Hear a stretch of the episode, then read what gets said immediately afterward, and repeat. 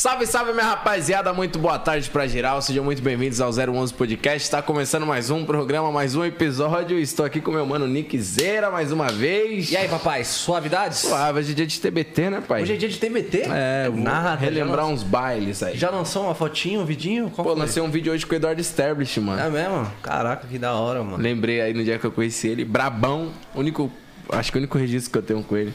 E você, tá de boa, papai? Eu tô de boa, graças a Deus, irmão. Tranquilo? Já postou seus TBT na academia? Mano, hoje eu não postei TBT, mano. Sério? Não postei TBT, Eu nunca postei posto. só música. Não sei porque eu postei.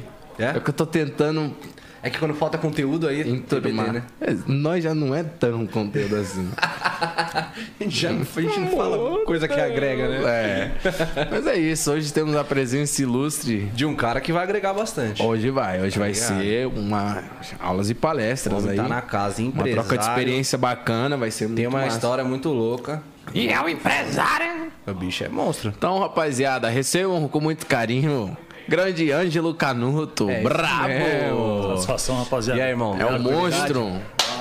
Seja muito bem-vindo, meu mano. Seja bem-vindo, irmão. Deus abençoe. Seja é todo bem-vindo aí. 011 Podcast. Tá muito feliz de estar com a sua presença aí, certo, Eu paizão? que estou muito, muito, muito, muito feliz mesmo pelo convite.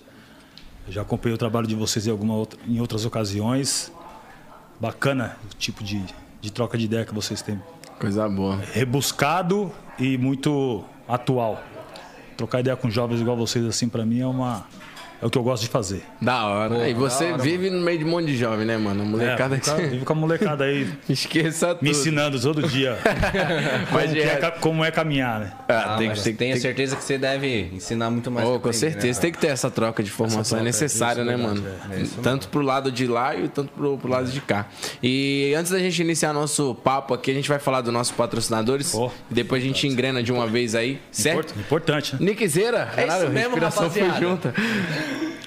QR Code da Rap tá na tela, certo, rapaziada? Pra você comer aquele lanchão assistindo a entrevista que é 10 mil vezes melhor, tá ligado, né? Pra você Exatamente. conseguir esse desconto, ou você escaneia aqui o QR Code, ou você coloca Tatuapé Rap que já entra direto. né? Exatamente, rapaziada. Olha, mandei um exatamente. Falei do poderoso, estou falando exatamente. Falando com ele. É o TBT. É o TBT. Rapaziada, exatamente o que o Nick falou, certo? Você quiser comer aquele lanchão, escaneia o QR Code da RAP. E se você quiser comprar aí, ou quiser até mesmo conhecer a Unvox, que tem caixa de som, fone de ouvido, vitrola, Bluetooth e muito mais. Tem fritadeira, air fry e tudo mais um pouco, né, E Niqueirão? tudo e mais um pouco, mano. Não tem o que você não acha lá na Unvox. Exatamente. Caraca, foi tipo um trava-língua esse. Pô, mas você não acha Não. na Unvox. E rapaziada, escaneando o QR Code aí, você também vai direto pro site da Unvox lá, conhecer o trabalho dos caras que é sensacional, certo? Nosso próximo patrocinador, eu deixo com o Nick para ele falar que É ele é ela. especialista. Tesa Proteção Veicular. Lá você consegue fazer a proteção do seu carro, da sua moto e até proteção residencial. Com certeza. Eu fiquei sabendo aí que se você tiver problema com enchente, vidro quebrado, é. que mais?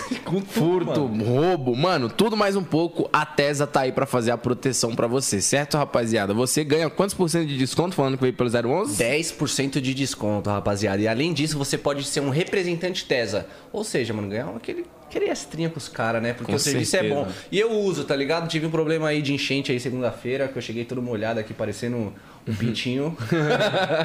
e eles já salvaram o Tesa Proteção Veicular top. Tem que respeitar, rapaziada. Entre em contato com eles com o número de telefone que tá aparecendo aí ou escaneando o QR Code aí que a Tesa tá aí pra fazer a proteção veicular ou da sua casa aí, residencial, né, papai? Residencial, é Exatamente. Zomo! Somos sempre fortalecendo também. Ela que está com essa novidade, já me dá essa caixinha aí que essa aí Pai, não vai essa daqui essa daqui é não de vai passar verdade, não. irmão. Essa Hoje é eu vou levar verdade. pra poder experimentar. A Zomo lançou a Strong Choco, rapaziada. Menta com chocolate, né, meu parceiro? É Essa isso daqui é mesmo. brava. Você gosta de uma sessão de narguile, principalmente hoje tava um sol. Se eu tivesse com uma dessa aqui, ia ter me salvado, ia É refrescar. Porra. Porra, Braba demais, rapaziada. E além também, além de tudo, tem os pods, né? Que a Zomo tá aí com a nova tecnologia Mesh Coil, Mesh que aumenta Coil. três vezes mais o sabor do pod. Então você que gosta aí, referente a fumo, a tabaco, essas paradas, você sabe que a Zomo é brabíssima. Então, Brabíssimo. E até três vezes mais aumentem. Top exatamente. Fala que fizeram um podcast lá que os demais. É caras... aquele descontinho. Esqueça tudo. Próximo patrocinador, rapaziada, é exatamente a Seven Brand. Tá ligado? Sempre fortalecendo. O homem tá na casa aí, hein? Acabei Fiquei de sabendo, ver ele, hein? fiquei sabendo. Tá na casa. Mano, o Du tá na casa aí, brabão, certo, rapaziada? Se você quiser comprar uns kits ao monstro, eu tava olhando aqui. Tá diferente, o bagulho, né? braba, Tá é, A coleção esqueça. nova dos caras tá embaçada. Exatamente, ó, rapaziada. Seven Brand pesquisa aí mais sobre, né? Porque os caras é muito foda. Corre no certo? site, rapaziada. Faz aquele pedidinho. era, tá boa. E pra fazer aquela proteção veicular, Você tem que ter um carrinho. o Way você vai Multimarcas, é, Tem né, que ir na? Way Multimarcas Rapaziada, comprar lá na Way você consegue pegar carro novo, carro semi-novo, você consegue dar o seu na troca. E além de tudo, se falar que veio pelo 011 Podcast...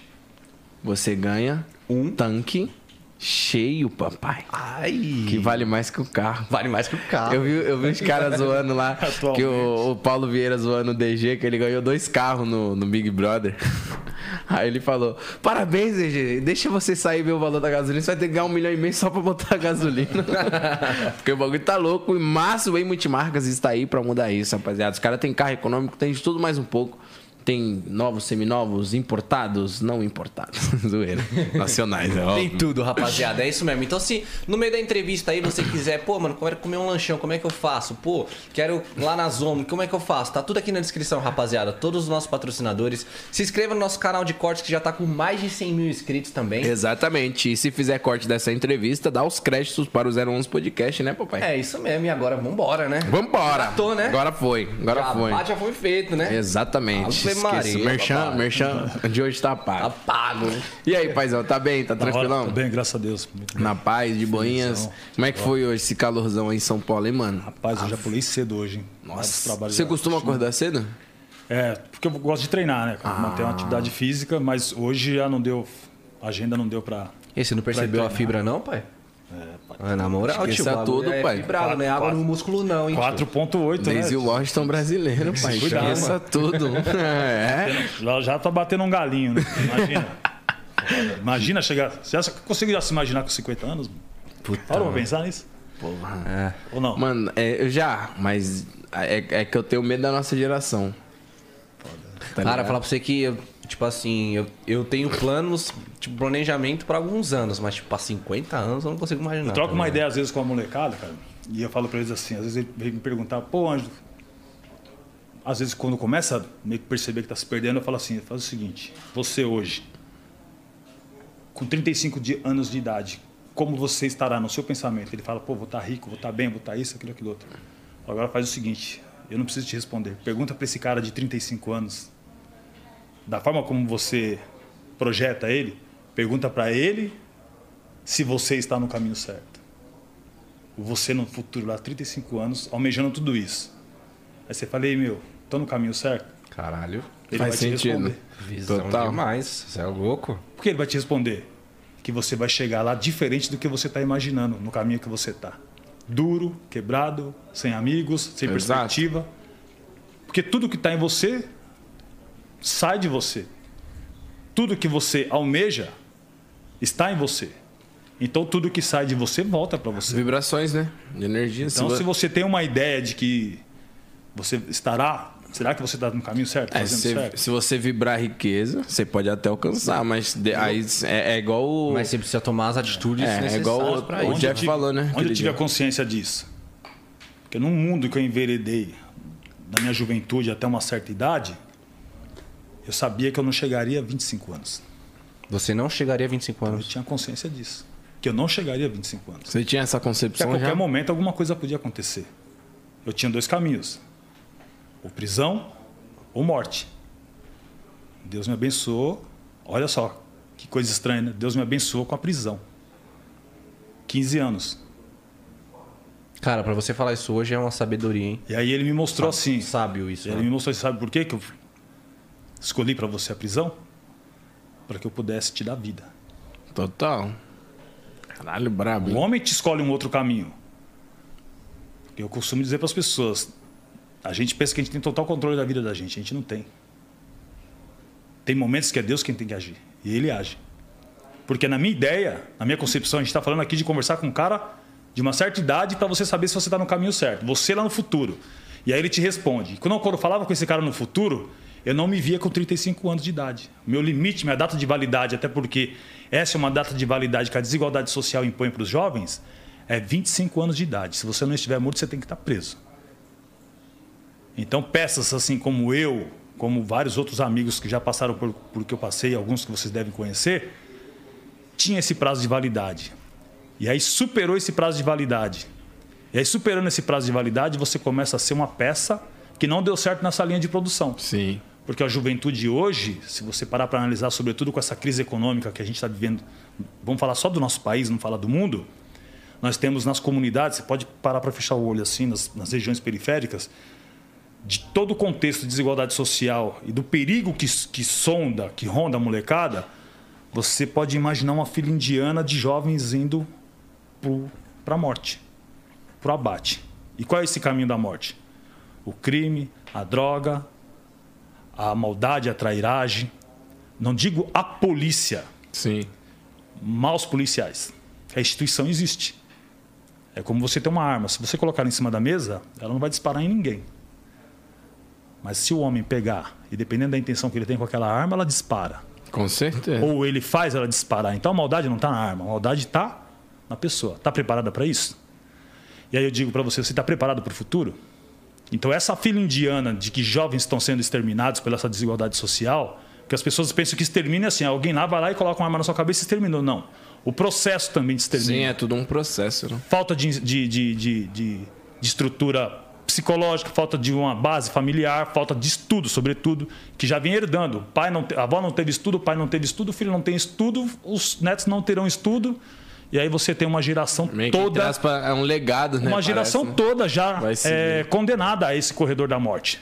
E às vezes é, e, e, tem um sempre que, quando vai na contramão do que aconteceu na família, é o que se destaca, né? Que é a peça que não deu certo nessa linha de produção. Cara, e, o pior dessa peça, não te cortando, o Kiko, que essa, que, essa, que essa peça de produção não deu certo, é quando ela começa a falar e formar opinião. Aí. Que aí você começa a entrar na fila e puxa, vem cá, mano.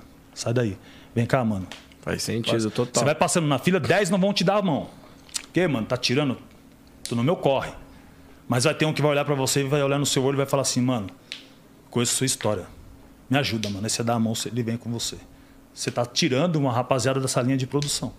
E acho que é esse um dos princípios do meu trabalho. Extra ser empresário de jogadores, de, de atletas, eu sou um cara que eu, certa vez eu ouvi e comecei a entender essa mensagem sem pretensão alguma religiosa, eu não sou pregador, não sou pastor, nada, mas eu ouvi uma coisa que mexeu muito comigo.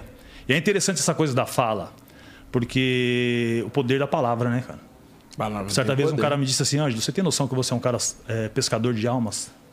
Pescador de vidas? Eu falei, caramba, que, que parada forte. Que responsa, né?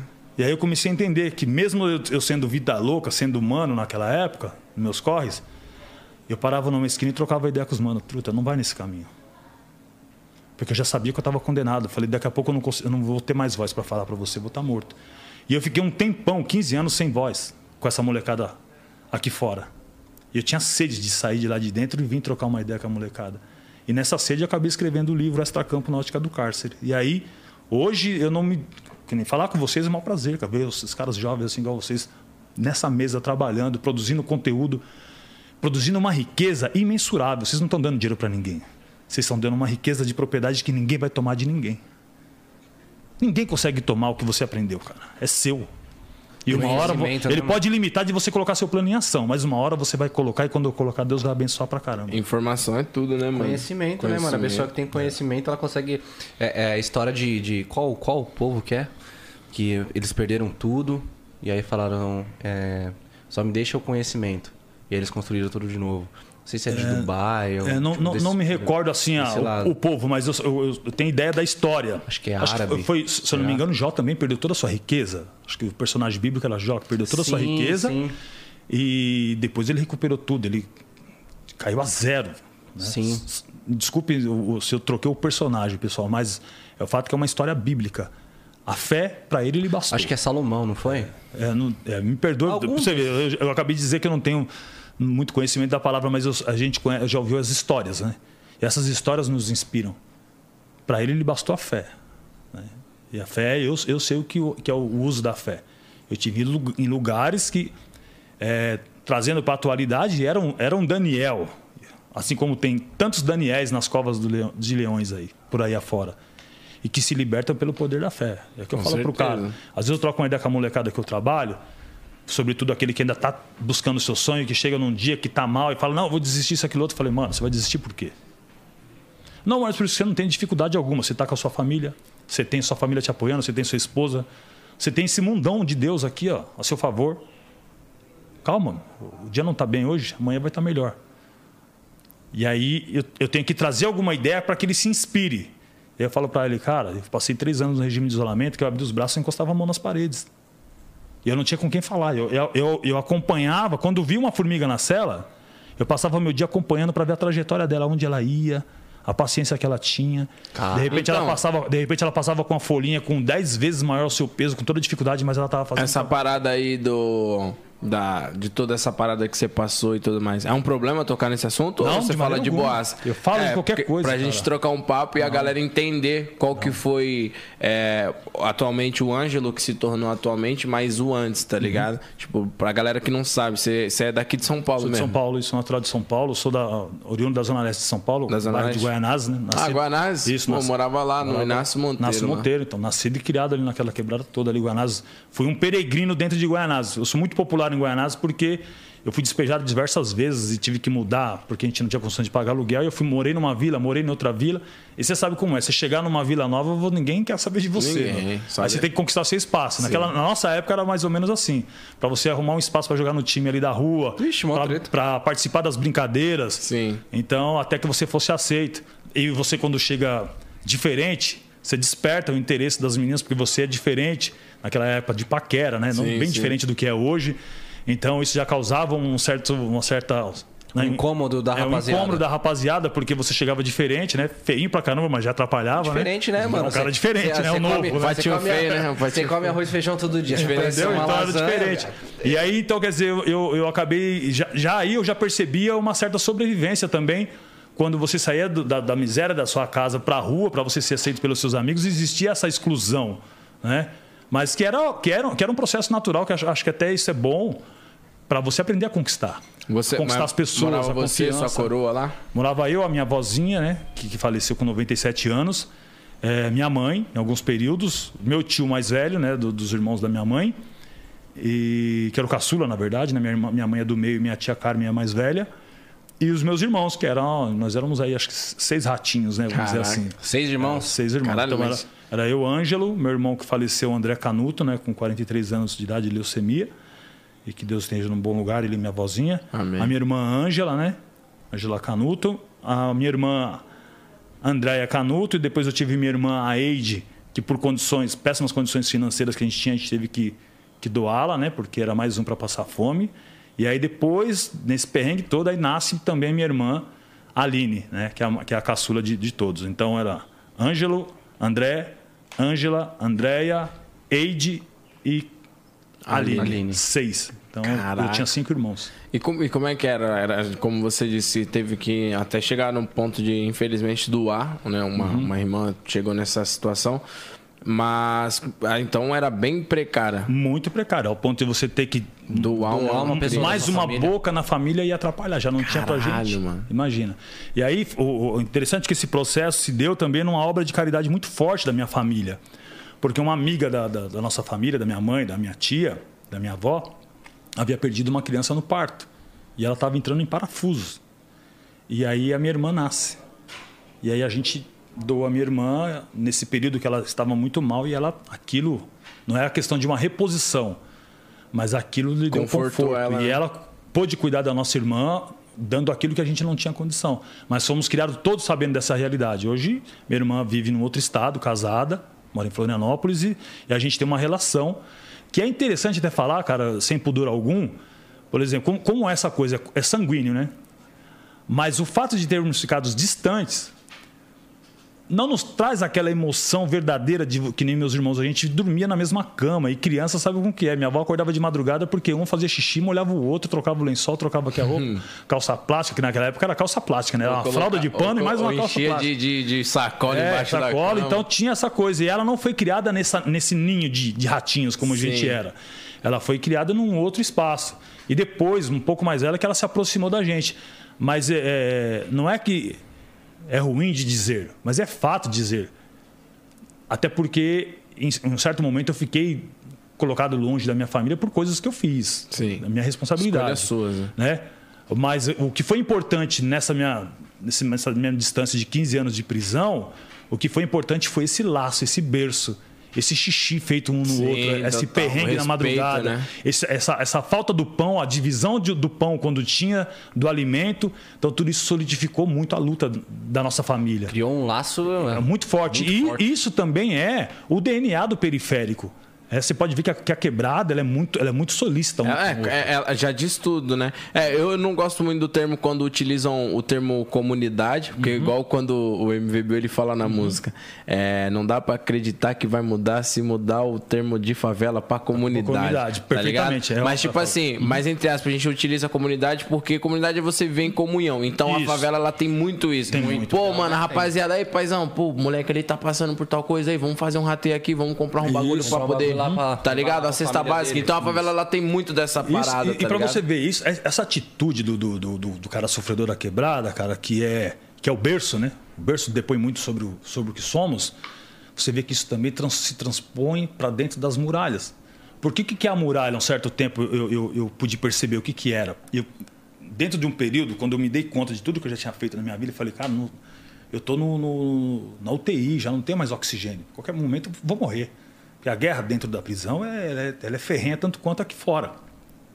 Então eu sabia que em algum, algum momento um papel ia chegar para minha esposa, que era o meu atestado de óbito.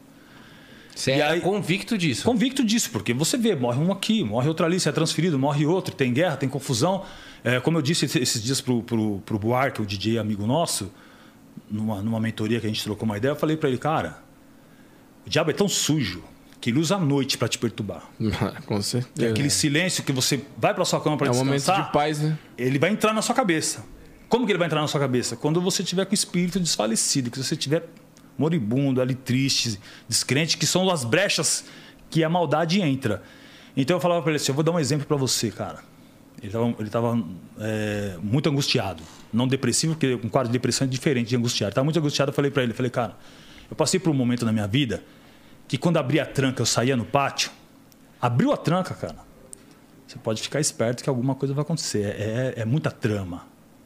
Saudade, inveja, destruição, cada um com a sua história, cada um com a sua maldade, cada um com o seu senso de proteção, que de repente um olhar que não tem nada a ver, que pode ser de repente até é, é, no, no desejo de ajudar, você pode interpretar que eu tá me olhando por quê, mano? E aí uma fala que você indagou, tá me olhando porque o cara fala, por quê então, mano? Qual que é que você quer? E aí o parceiro pronto, não tem nada a ver. junto, de repente era uma ideia de progresso para fortalecer, o cara fala, mano, eu lembrei de você, de tal coisa, você até me ajudou. Mas a ignorância pelo instinto de sobrevivência gera uma guerra. Sim. Eu vi muitas coisas acontecer. Pô, uma notícia, uma palavra mal colocada ou uma ideia distorcida, ou até um, o futebol, um jogo de baralho, qualquer coisa, o diabo se instalou na cabeça do cara e, e aí deu merda.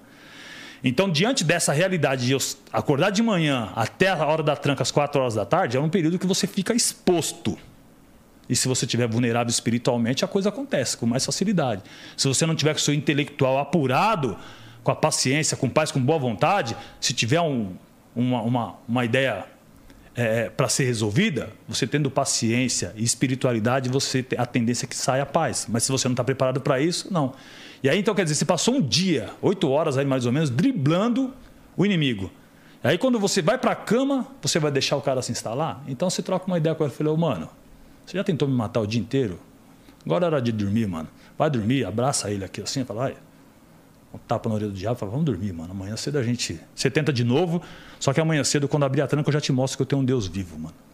É ele que me faz chegar.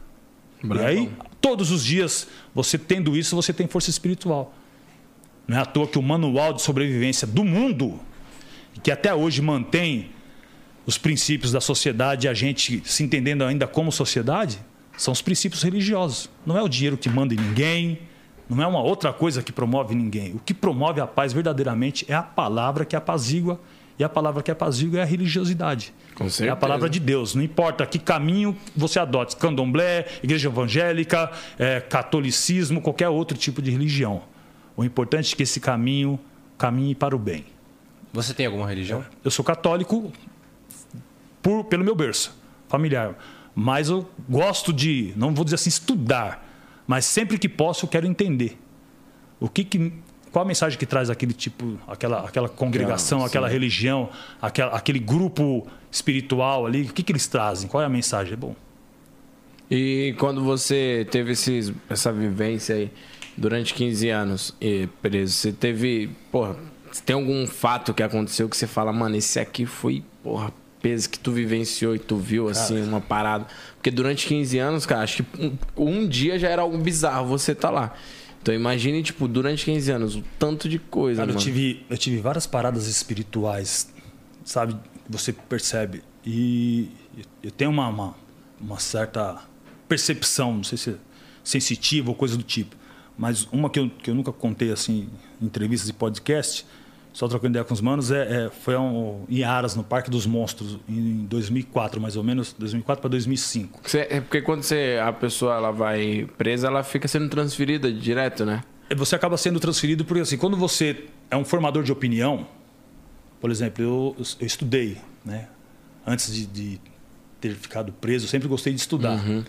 E em uma, uma- em uma das, minhas, das minhas trajetórias dentro do, do- do- da, da vida de delinquente, a minha inserção mais pesada no, no crime foi quando eu fui convidado por um amigo que era o cara da quebrada, isso lá em 1992. Não existia crime organizado em São Paulo, declaradamente, ou coisa do tipo assim, ou não era atuante nas ruas. Um amigo me convidou, que era o cara que eu tinha uma inspiração, que eu tinha um respeito, que eu tinha uma identidade com ele, uma identificação, que era o paizão da quebrada. E ele era um traficante.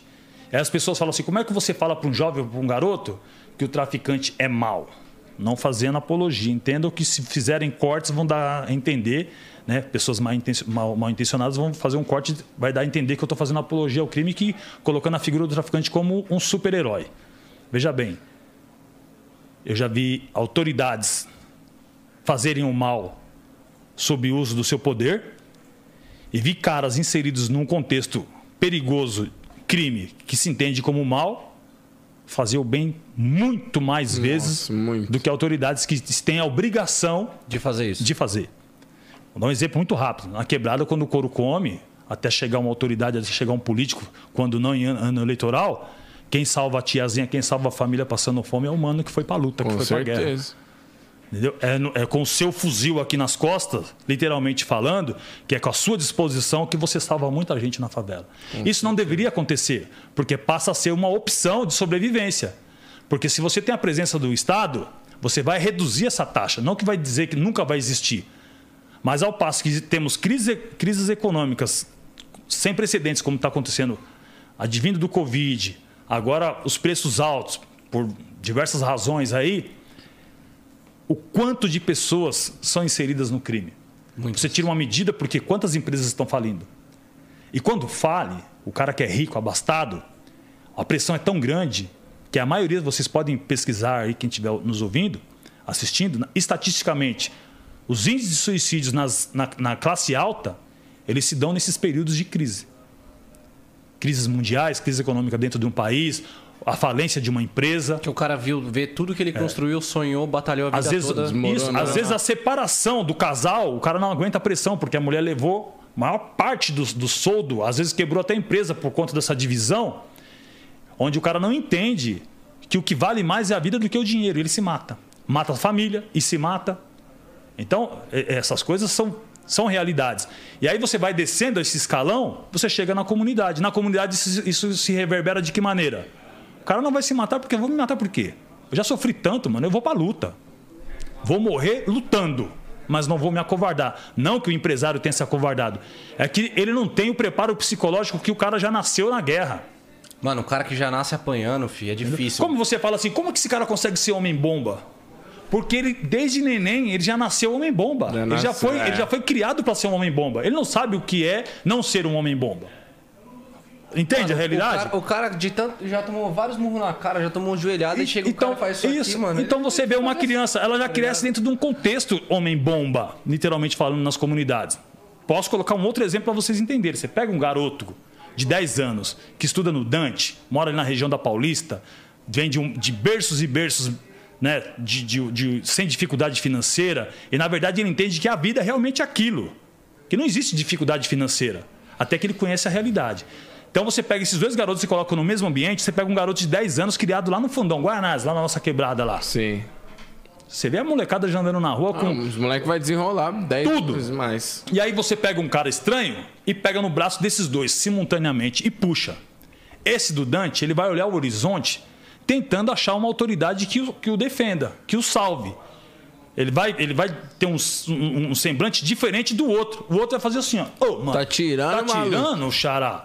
Meu braço, quem é você, João? Ele, ele não tem medo. Por quê? Não é que ele foi. Alguém foi falar, você vai proceder dessa forma.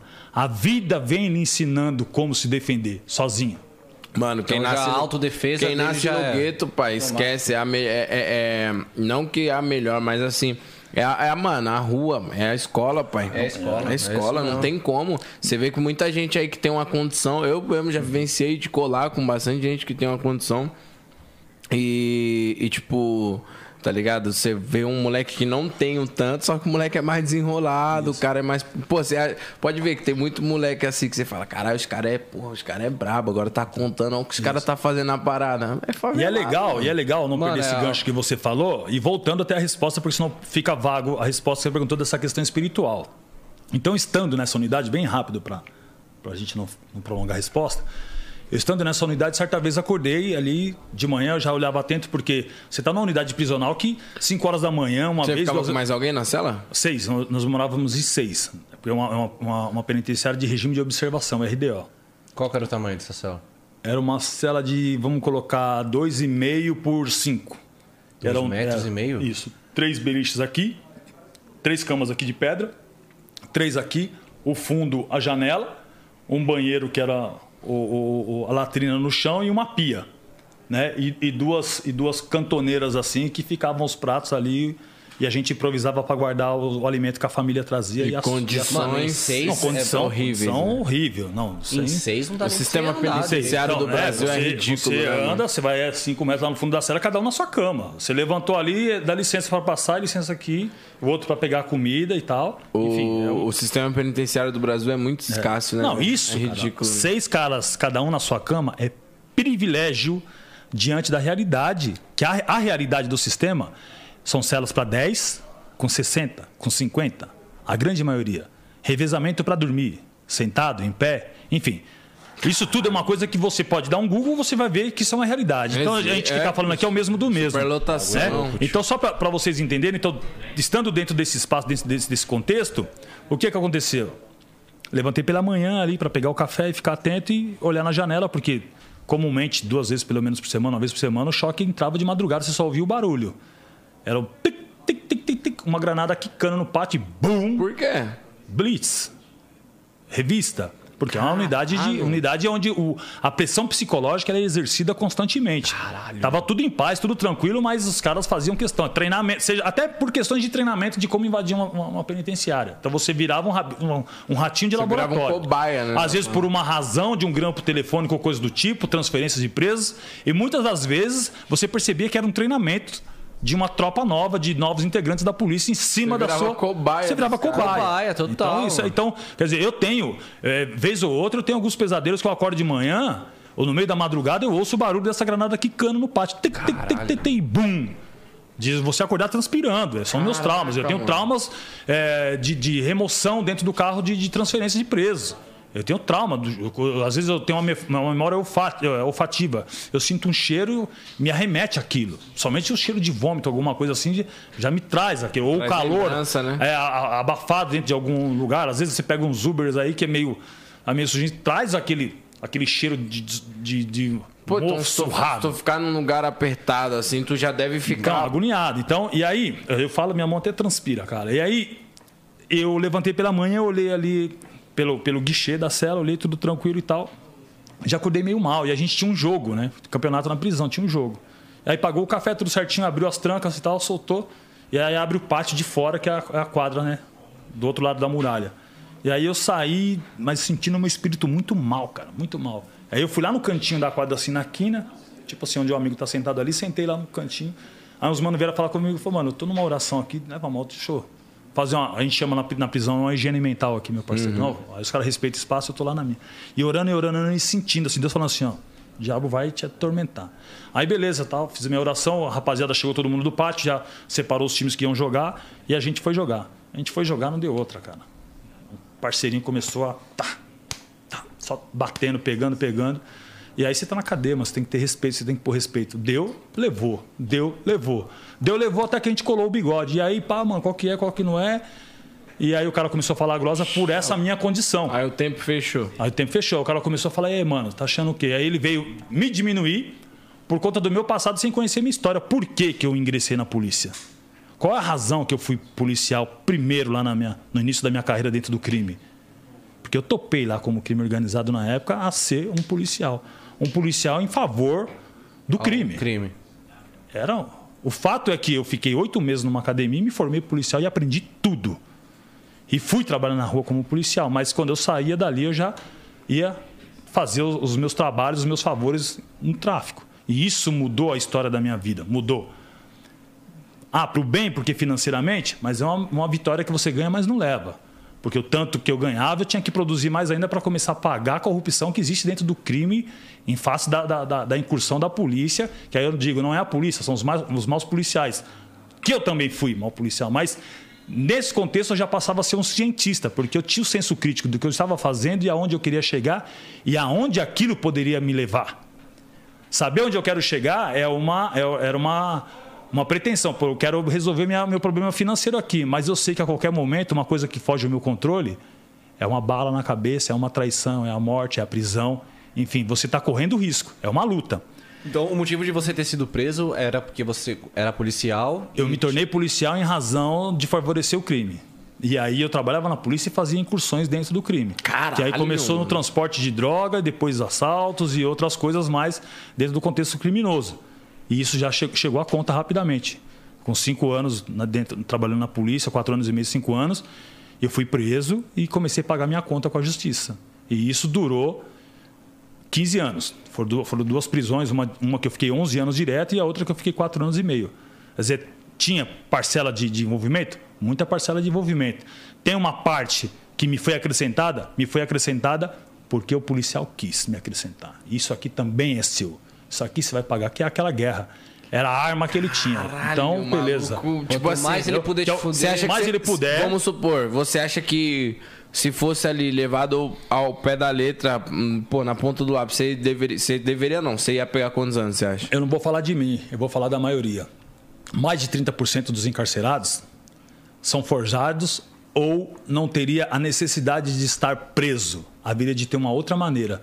Muitos daqueles, o cara acabou de sair da prisão, tá de boa, vai ali na padaria, volta ou vai na esquina falar com o parceiro, gozar da sua liberdade, do seu direito de ir e vir, mas o policial que é da rondante, da quebrada, que já conhece todo tá mundo, que sabe, que prendeu ele há 4, 5 anos atrás, fala, eu vou pegar de novo.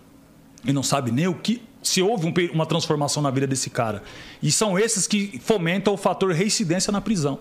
Sem contar que tem aqueles que já saem sem perspectiva alguma, porque não houve investimento, não houve ressocialização, ele só ficou armazenado um período, como se armazenar a pessoa por exemplo, você colocar o lixo ali e você não reciclar, o que vai acontecer? Vai começar a produzir chorume, sim, mau cheiro, bicho. É mais ou menos isso que vai acontecer com o homem. O que é o mau cheiro? Ele não tem mais perspectiva, não vai, não alcança mais o horizonte. É, eu acho é. que a, a, o sistema carcerário, a, a intenção deles era basicamente isso, né? É como se você. Mano, é você chegar com o psicológico ruim, Mas o constitucionalmente bagulho... não é armazenar, constitucionalmente é melhorar. Exato. Você é retirado da sociedade para que você se adapte novamente às regras Aprenda. da sociedade e volta para a sociedade e volte para a sociedade melhorado. Exato. Não volta melhorado. É como eu disse, assim como falo eu, Dexter e outros manos, nós somos uma peça nessa linha de produção que não deu certo. Não morremos, não fomos pro, não fomos para ser incineradas. A gente conseguiu sair dessa fila. É, contrariamos a estatística e o pior, né, que para nós é o melhor, entre nós aqui quebrada e a molecada que nos ouve, é que nós formamos opinião. E eu procuro formar uma opinião de que isso não compensa. O que compensa é você estar preparado, ser resiliente. Sobretudo hoje eu falo muito sobre. Às vezes eu, falava, eu ignorava um pouco a política. E a molecada nossa, do movimento do funk, a molecada da quebrada, ignora a política. Ignora muito. Mas você não pode ignorar a política porque amanhã você vai ser adulto, vai ser mais velho, você vai ter família. E a política decide sobre, sobre a, os seus rendimentos, sobre a roupa que você veste, sobre o que você vai comer, sobre o lazer que você pode ter, a opção de lazer que você pode proporcionar para sua família, tudo é decidido na política. Por exemplo, quem queria pagar 8, 10 reais de gasolina? Ninguém. Ninguém quer. Mas se você tem um governo que hoje, vamos dizer assim, na minha concepção, e não quero saber se a minha opinião está errada ou não, são minhas convicções de acordo com o que eu vejo, do que eu procuro estudar, que do, você porque eu vive, né? procuro me informar e fazer comparações. É um absurdo estar dentro de um país que você paga 8 reais, 10 reais de combustível. É muito e dinheiro. tem, tem estado em Rondônia, mais ou menos por ali, já está pagando 11 a 12 Isso é louco. que, a- que não muito distante descobrimos pré-sal. Foi um investimento bilionário para fazer essa extração para hoje, estatisticamente, nesse período que nós estamos vivendo agora, nós seríamos autossustentáveis e nossa gasolina seria mais barata do que na Venezuela. E por que, que a gente atravessa a fronteira de um país mais pobre que o nosso, que é a Argentina, e o combustível é mais barato? Contas que não fecham. Sim. Então, se você não tiver uma opinião política que é exercida através do voto e de manifestações na rua e de socialização, como a gente está fazendo aqui, você vai reclamar do quê? Faz sentido. É isso mesmo. Você vai ser massa de manobra. Não- Entenda, se você não tiver por dentro, no mínimo, do processo político do, do que rege o nosso país, você está inserido na massa de manobra. Vida de gado. Zé Ramalho canta, ter vida de gado. Ô, ô, vida de gado. Porra, até quando você vai levar isso? E hoje eu tenho 48 anos de idade, eu fui igual vocês, mano. Talvez um moleque da alta sociedade esteja ouvindo o que eu tô falando. Cara, isso é verdade lá na onde a gente veio. Porque você nasceu dentro de um contexto que você não sabe o que é miséria, você não sabe o que é passar fome, você não sabe o peso que tem para você ter um Celtinha e não poder abastecer um Celta, você vai ter um Celta na garagem. É só um enfeite, você não pode abastecer um Celta que não gasta nada. E pagando as taxas. E pagando as IPVA, taxas, IPVA e tudo. paradas. IPVA para andar dentro de um buraco. Eu tive que trocar os quatro pneus do meu carro porque eu já tinha recalchutado, eh, remendado, passado silver tape, passado cuspe. E Que nada. O pneu rasga toda hora. Tive que colocar um pneu com perfil diferente do que foi projetado para o meu carro para poder parada no- sobreviver ao buraco. É, é eu acho que nos Estados Unidos IPVA você paga uma vez só, não é? É. Eu acho que Entende? nem existe. Não, acho que é uma vez só. Não, Não, existe o, eu o- o o sistema deles de, de imposto, de arrecadação, de tributação é totalmente diferente do nosso e é uma potência. Não, os caras é sensacional. Por- nós e o somos- Brasil ó, tem, eu- tem potencial para se tornar não, não me, uma re- potência não me recordo qual economista que disse e que disse que nós somos os- o, o- as- os- os- o povo mais milionário, mais, mais rico somos nós. Só que a nossa Brasil riqueza é é pago para corrupção, ela é pago em impostos. Porque se o tanto que a gente produz é, fosse realmente utilizado por nós e bem e o que é devido, nós estaríamos bem para nós ser uma Nossa, o potência. Brasil era para ser país de primeiro mundo Tem. há muito Cara, tempo. como- ó, Só na Amazônia ali, O cara, esquece. o cara vai trabalhar, ele, na empresa ele vai ter que pagar a roupa dele ou vão descontar o uniforme dele. Às vezes o cara não tem nem auxílio disso nem daquilo. Nós temos uma política que tem auxílio paletó, auxílio alimentação, que é- não é para o cara comer um PF na esquina. O cara vai comer no melhor restaurante de Brasília, no melhor restaurante do estado que ele, que ele for viajar. Ele tem auxílio de. Pô, se você é vendedor, cara, dentro do seu orçamento, já, pro pobre já está embutido. Nossa, se vira, você ganha isso, a condução é essa, vale Auxílio- transporte é esse. Auxílio terno é. Auxílio Mano, paletó auxílio é um disparate, cara. Falta de vergonha. tiração, Auxílio moradia. O cara tem uma baita de uma moradia, ele tem lá Tem uma prédios à disposição lá em Brasília, em outros estados. E ele ainda usufrui do hotel, do melhor hotel, não é qualquer um. Porque eles não pisam em qualquer um. Cara, eu não tô Melhor. querendo dizer, não tô querendo dizer que teríamos que, vamos dizer assim, cortar a regalia que o cara conquistou pela sua profissão. Mas por que que esse efeito cascata não existe? O efeito cascata existe na punição e, na- e que promove a desigualdade social. Para descer a lenha é aqui embaixo, para promover é lá em cima. Aquele filme O Poço, que passou recentemente, aí ele retrata muito isso. Pô, só porque você mora lá em cima, você é mais importante que o outro? Você vai comer tudo e vai deixar existe. só o ossinho. Não existe. Então você vem lá, ó, então o que, o que sobrar vai descendo. E é isso realmente que acontece. O que sobra vai descendo. E aí começa todo mundo a se matar. Entende? Então, então falando, falando, é, e começa a se Começa matar. E isso acontece comer, aqui. é E como muito você começa a se matar aqui? É o jovem que, que a mãe a empregada foi ignorada, que não, em razão de, de, de defender o patrão e, e- e de ter que trabalhar maciçamente para poder dar o mínimo para o filho, se distanciou do filho, que ela se separou do pai ou teve o filho sem ter o pai, porque o pai foi preso por alguma razão, aquela, aquela desigualdade social toda promoveu. Aonde esse garoto estará? No farol esperando uma oportunidade. É isso aí. É isso mesmo. Quando ele é resiliente, ele tá com, a- com umas balinhas vendendo ali, mas ele vai passar tanta humilhação que vai chegar uma hora que ele vai falar assim: ah, não dá, né, ele, mano? vai, ele vai falar assim, mano, eu tô fazendo tudo certo, tô vivendo nessa miséria do caralho. E os moleques lá na quebrada tá fazendo uma pá de bagulho doido lá e os caras tá como? E não, se, e, vivendo. e E é não se deve, difícil, e não se mano. deve fazer. Aí, ah, ah, não perdendo o gancho do que você falou, nós que tá. É, certa vez eu falei com, com um artista meu. Ele tava ali meio. Aí a gente. Vamos dizer assim, como a gente fala na gira, eu acho, gosto de trocar essa ideia, que a molecada fala, pô, pegou de oreada. aí peguei o mano de oreada. Falei, vem cá, Xará. É, pensa num cara da sua quebrada lá que tá vida louca, que esteja literalmente bem financeiramente. Ele pensou num cara, ô, fulano tá. Puto, o cara tá Bagaço. Tá bagaço. Tá? Eu Falei assim, vem cá, o que, que você tem? Falei, ah, eu tenho um carro X, terminei de pagar, eu tenho uma moto Y, terminei de pagar, eu já estou pagando meu apartamento e eu tenho uma renda mensal mais ou menos de tanto e já tenho um X na conta. Falei, beleza. E o mano, isso tá louco? Mano tá bagaça, mano tem Porsche, mano tem isso, mano tem Mercedes, mano tem aquilo outro. O mano tava lá não sei na onde, em outro país, o mano tá em outro lugar e tal. Falei, beleza. E quando ele é parado na rua com esse carro, ele fala que é dele? Não. Ele vai falar que é de uma agência, vai falar que é de um outro, vai falar que é emprestado, vai falar se é isso, vai falar que é de um, um amigo que tem condição. Ele nunca mora numa casa dele, é sempre alugado ou de passagem. Ele não tem paz, ele não tem dinheiro, ele não tem nada. Ele é rico na sua falsa sensação de poder, mas é pobre na sua consciência, porque põe a cabeça no travesseiro. E interessante que é o seguinte, ele não tem um travesseiro. Quem tem um travesseiro é você que trabalha, quem tem um travesseiro sou eu hoje. Hoje eu tenho um travesseiro. Que quando, se eu ouvir o barulho de uma sirene, ou um barulho estranho de um carro parando em alta velocidade, eu parando e abrindo uma porta, eu não me assusto. Eu viro para outro canto, está no meu horário ainda, posso dormir. Qualquer barulho me assustava. Ambulância atrás de mim, Deus me livre, eu tomava um susto, dá vontade de sair correndo. Sério? Até a ambulância assustava, porque você vive num estado de vigilância e perturbação. Mano, são 15 anos com a sua, o seu psicológico. Sendo- 15 anos foi de prisão, sendo 25, massacrado, 25 né, anos foi vivendo dentro desse contexto. É, faz 25 sentido. anos É verdade. É, Ainda 15 anos tem foi de, de punição. De punição. Mas de, de vida louca foram 25 anos e pouco. Então, por isso eu tenho essa propriedade de trocar ideia com a rapaziada. Aí quando eu falei pra ele, você vem cá, cara, o cara é pobre, o cara não tem nada. Ele falou, caramba, você tem razão. Porque você vai pra sua casa, você deita a cabeça no seu travesseiro, você tem um travesseiro de verdade? Que você tem tempo até de mandar lavar a fronha. O cara, ele deita num travesseiro aqui, amanhã ele tá em outro endereço, amanhã ele tá em outro, amanhã ele tá no hotel, no outro dia ele dormiu no carro, no outro dia ele dormiu até escondido no meio do mato, porque ele não tem paz. Então o cara não é rico nada, cara. E essa garotada das nossas, das nossas comunidades, é, como dizer, racionais, ele, ele se espelha em quem está mais perto na música Mundo Mágico de Oz. Né?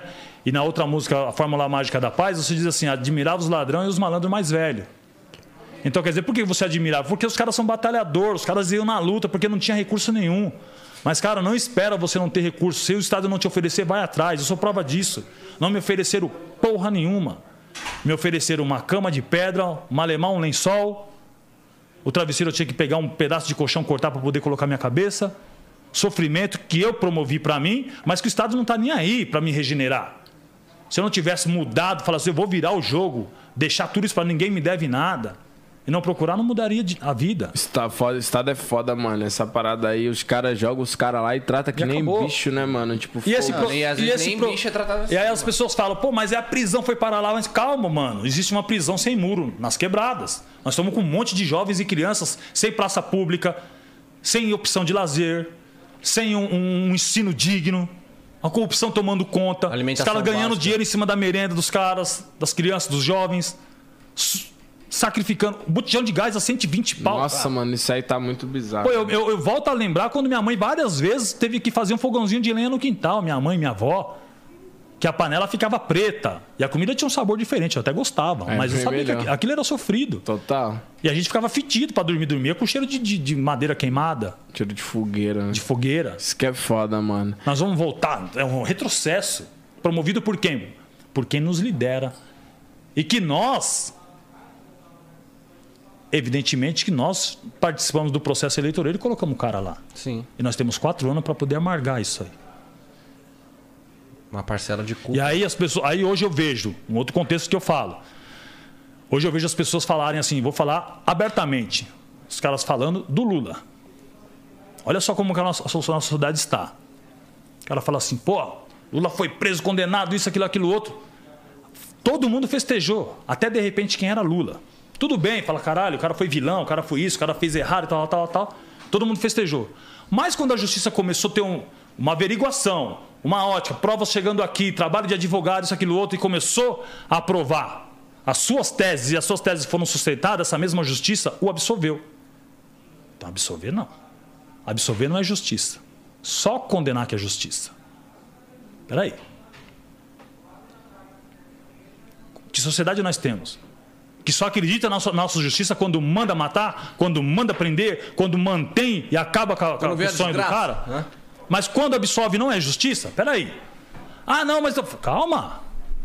Nós temos pessoas lá que estudaram, são magistrados, que nos defendem, que nos condenam também. E que só é válido quando é para aprender. Então é uma sociedade à espreita da tragédia alheia. Espírito mal. Vai se fuder, se vai se Tem- ferrar, é, se ferrar, só- torcendo. É igual eu tô aqui, eu vejo você e falo, pô, filha da mãe, tá com o maior carrão e tal, tá, mas você pô, bateu na esquina. Bem feito, aí, mal metido, nem olhou pra mim. Que sociedade nós estamos? dar errado, né?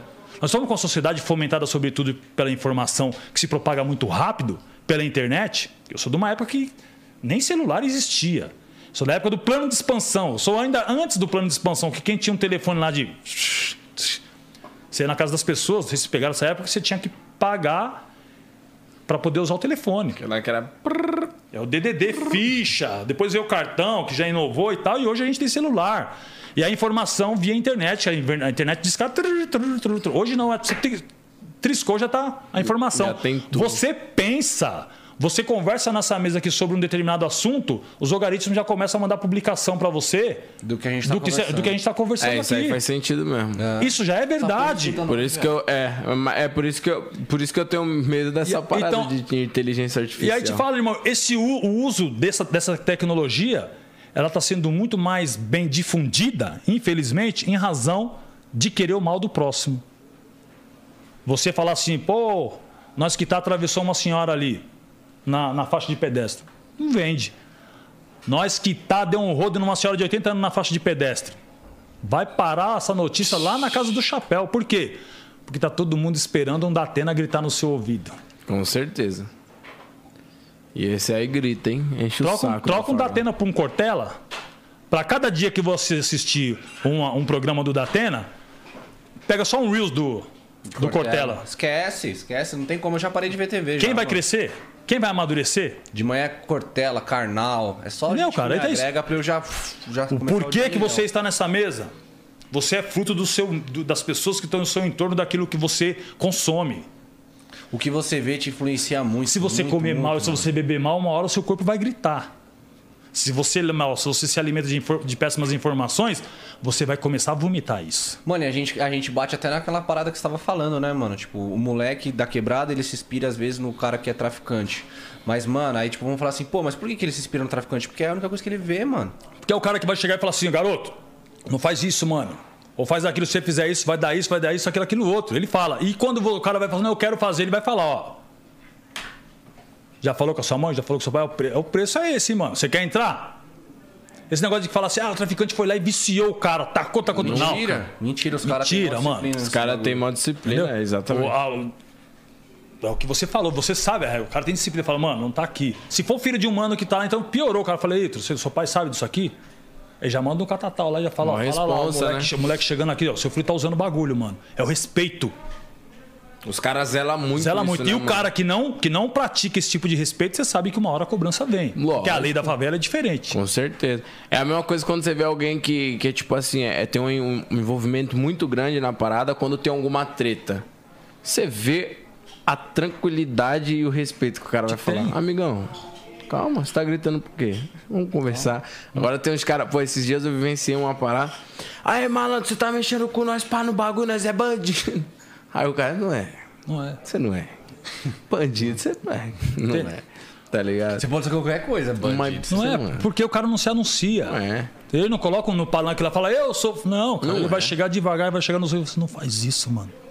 Repara esse dano aí da lá, deixa isso pra lá. Por quê? Porque ele sabe que na hora que bater não volta mais. Não volta. Ele, ele ainda zela ao máximo. ele fala, ó, eu te falei. Ele fala, mano, ele quer zelar ao máximo É, pra. rapaz, E olha, e olha que ela- legal, sabe de onde, sabe de onde vem esses princípios? Às vezes as pessoas falam assim, não, que os caras estão falando, os caras é marginalizado, do jeito que os caras falam. Esse princípio vem de um pai. Que você pega uma criança e fala assim, filho, você vai se machucar. Você vai lá e pega uma vez. Aí você põe aqui do zero, daqui a pouco a criança vai lá, você vai se machucar. Aí na terceira o pai pega e deixa. Aí ele cai, rala o joelho e volta todo ralado e vai assim, "Ah", chorando, já abraça o pai. Fala, te falei, filho. Mulher, pega aqui, limpa aqui que o ministro falou. O pai te falou. É mais ou menos o Exatamente. princípio que o mano fala na quebrada. Ele fala como um pai. Tô te falando, Xará, não vai nessa. E eu faço isso hoje. Eu troco ideia com várias molecadas. Falei, mano, não vai nesse caminho. Isso vai dar prisão, isso vai dar morte. Se for preso, tá no lucro. Mano, cuidado com isso, cuidado com aquilo, aquilo outro. Eu tenho vários manos que hoje, rede social, o pessoal vem falando, mano, outro dia, cara, eu tava num auge. Tinha um evento nosso dos artistas. Eu fui no banheiro, quando eu volto, um mano veio meio balançando. Quando ele me viu, ô, fulano, falou meu nome e tal. Ele falou, sou eu. Cara, dois reels seu que eu assisti, mano, salvou minha vida. Eu tava, eu sou corrido e papai, eu tava decepcionado com a minha vida, várias paradas não dava certo, eu tava com o meu oitão ia dar um tiro na minha cabeça, mano. Aí eu vi você falando, aí quando eu fui pesquisar a sua história, eu vi, mano, mano, passou isso, aquilo, outro, eu vou, já vendi meu oitão, saí fora do crime, graças a você, mano, eu sou seu fã. Tá, Queria- porra, que cara, eu fiquei surpreso, roubou até minha brisa. Falei, caramba, mano, e o cara começou a falar, mano, não tô muito louco, não, tô te falando, você é o fulano, assim. Me apontou até o vídeo, falei, cara, não sabia que a minha mensagem tinha chegado e salvado uma Isso é vida. muito foda, né, mano? Às vezes a gente não tem a. A, A dimensão. da gente, a, A dimensão. De onde chega ser, isso, mano. tá ligado? Porque você tá aqui, ó, jovem e tal, você vai embora, você passa na quebrada, você é espelho, mano. Sabe porque você tem todo o estereótipo do- da, da molecada do funk, mas ele vai falar assim: a polícia quando vai parar você, "Ei, moleque. Aí você, o policial não tem nem ideia, o mal policial, que você estava sentado numa mesa promovendo informação, Trampando, né, trampando, é, trazendo ideias novas, entrevistando pessoas que podem, que possam, essa informação aqui se propagar para outros estados, até em outro país, mudar a opinião de jovens.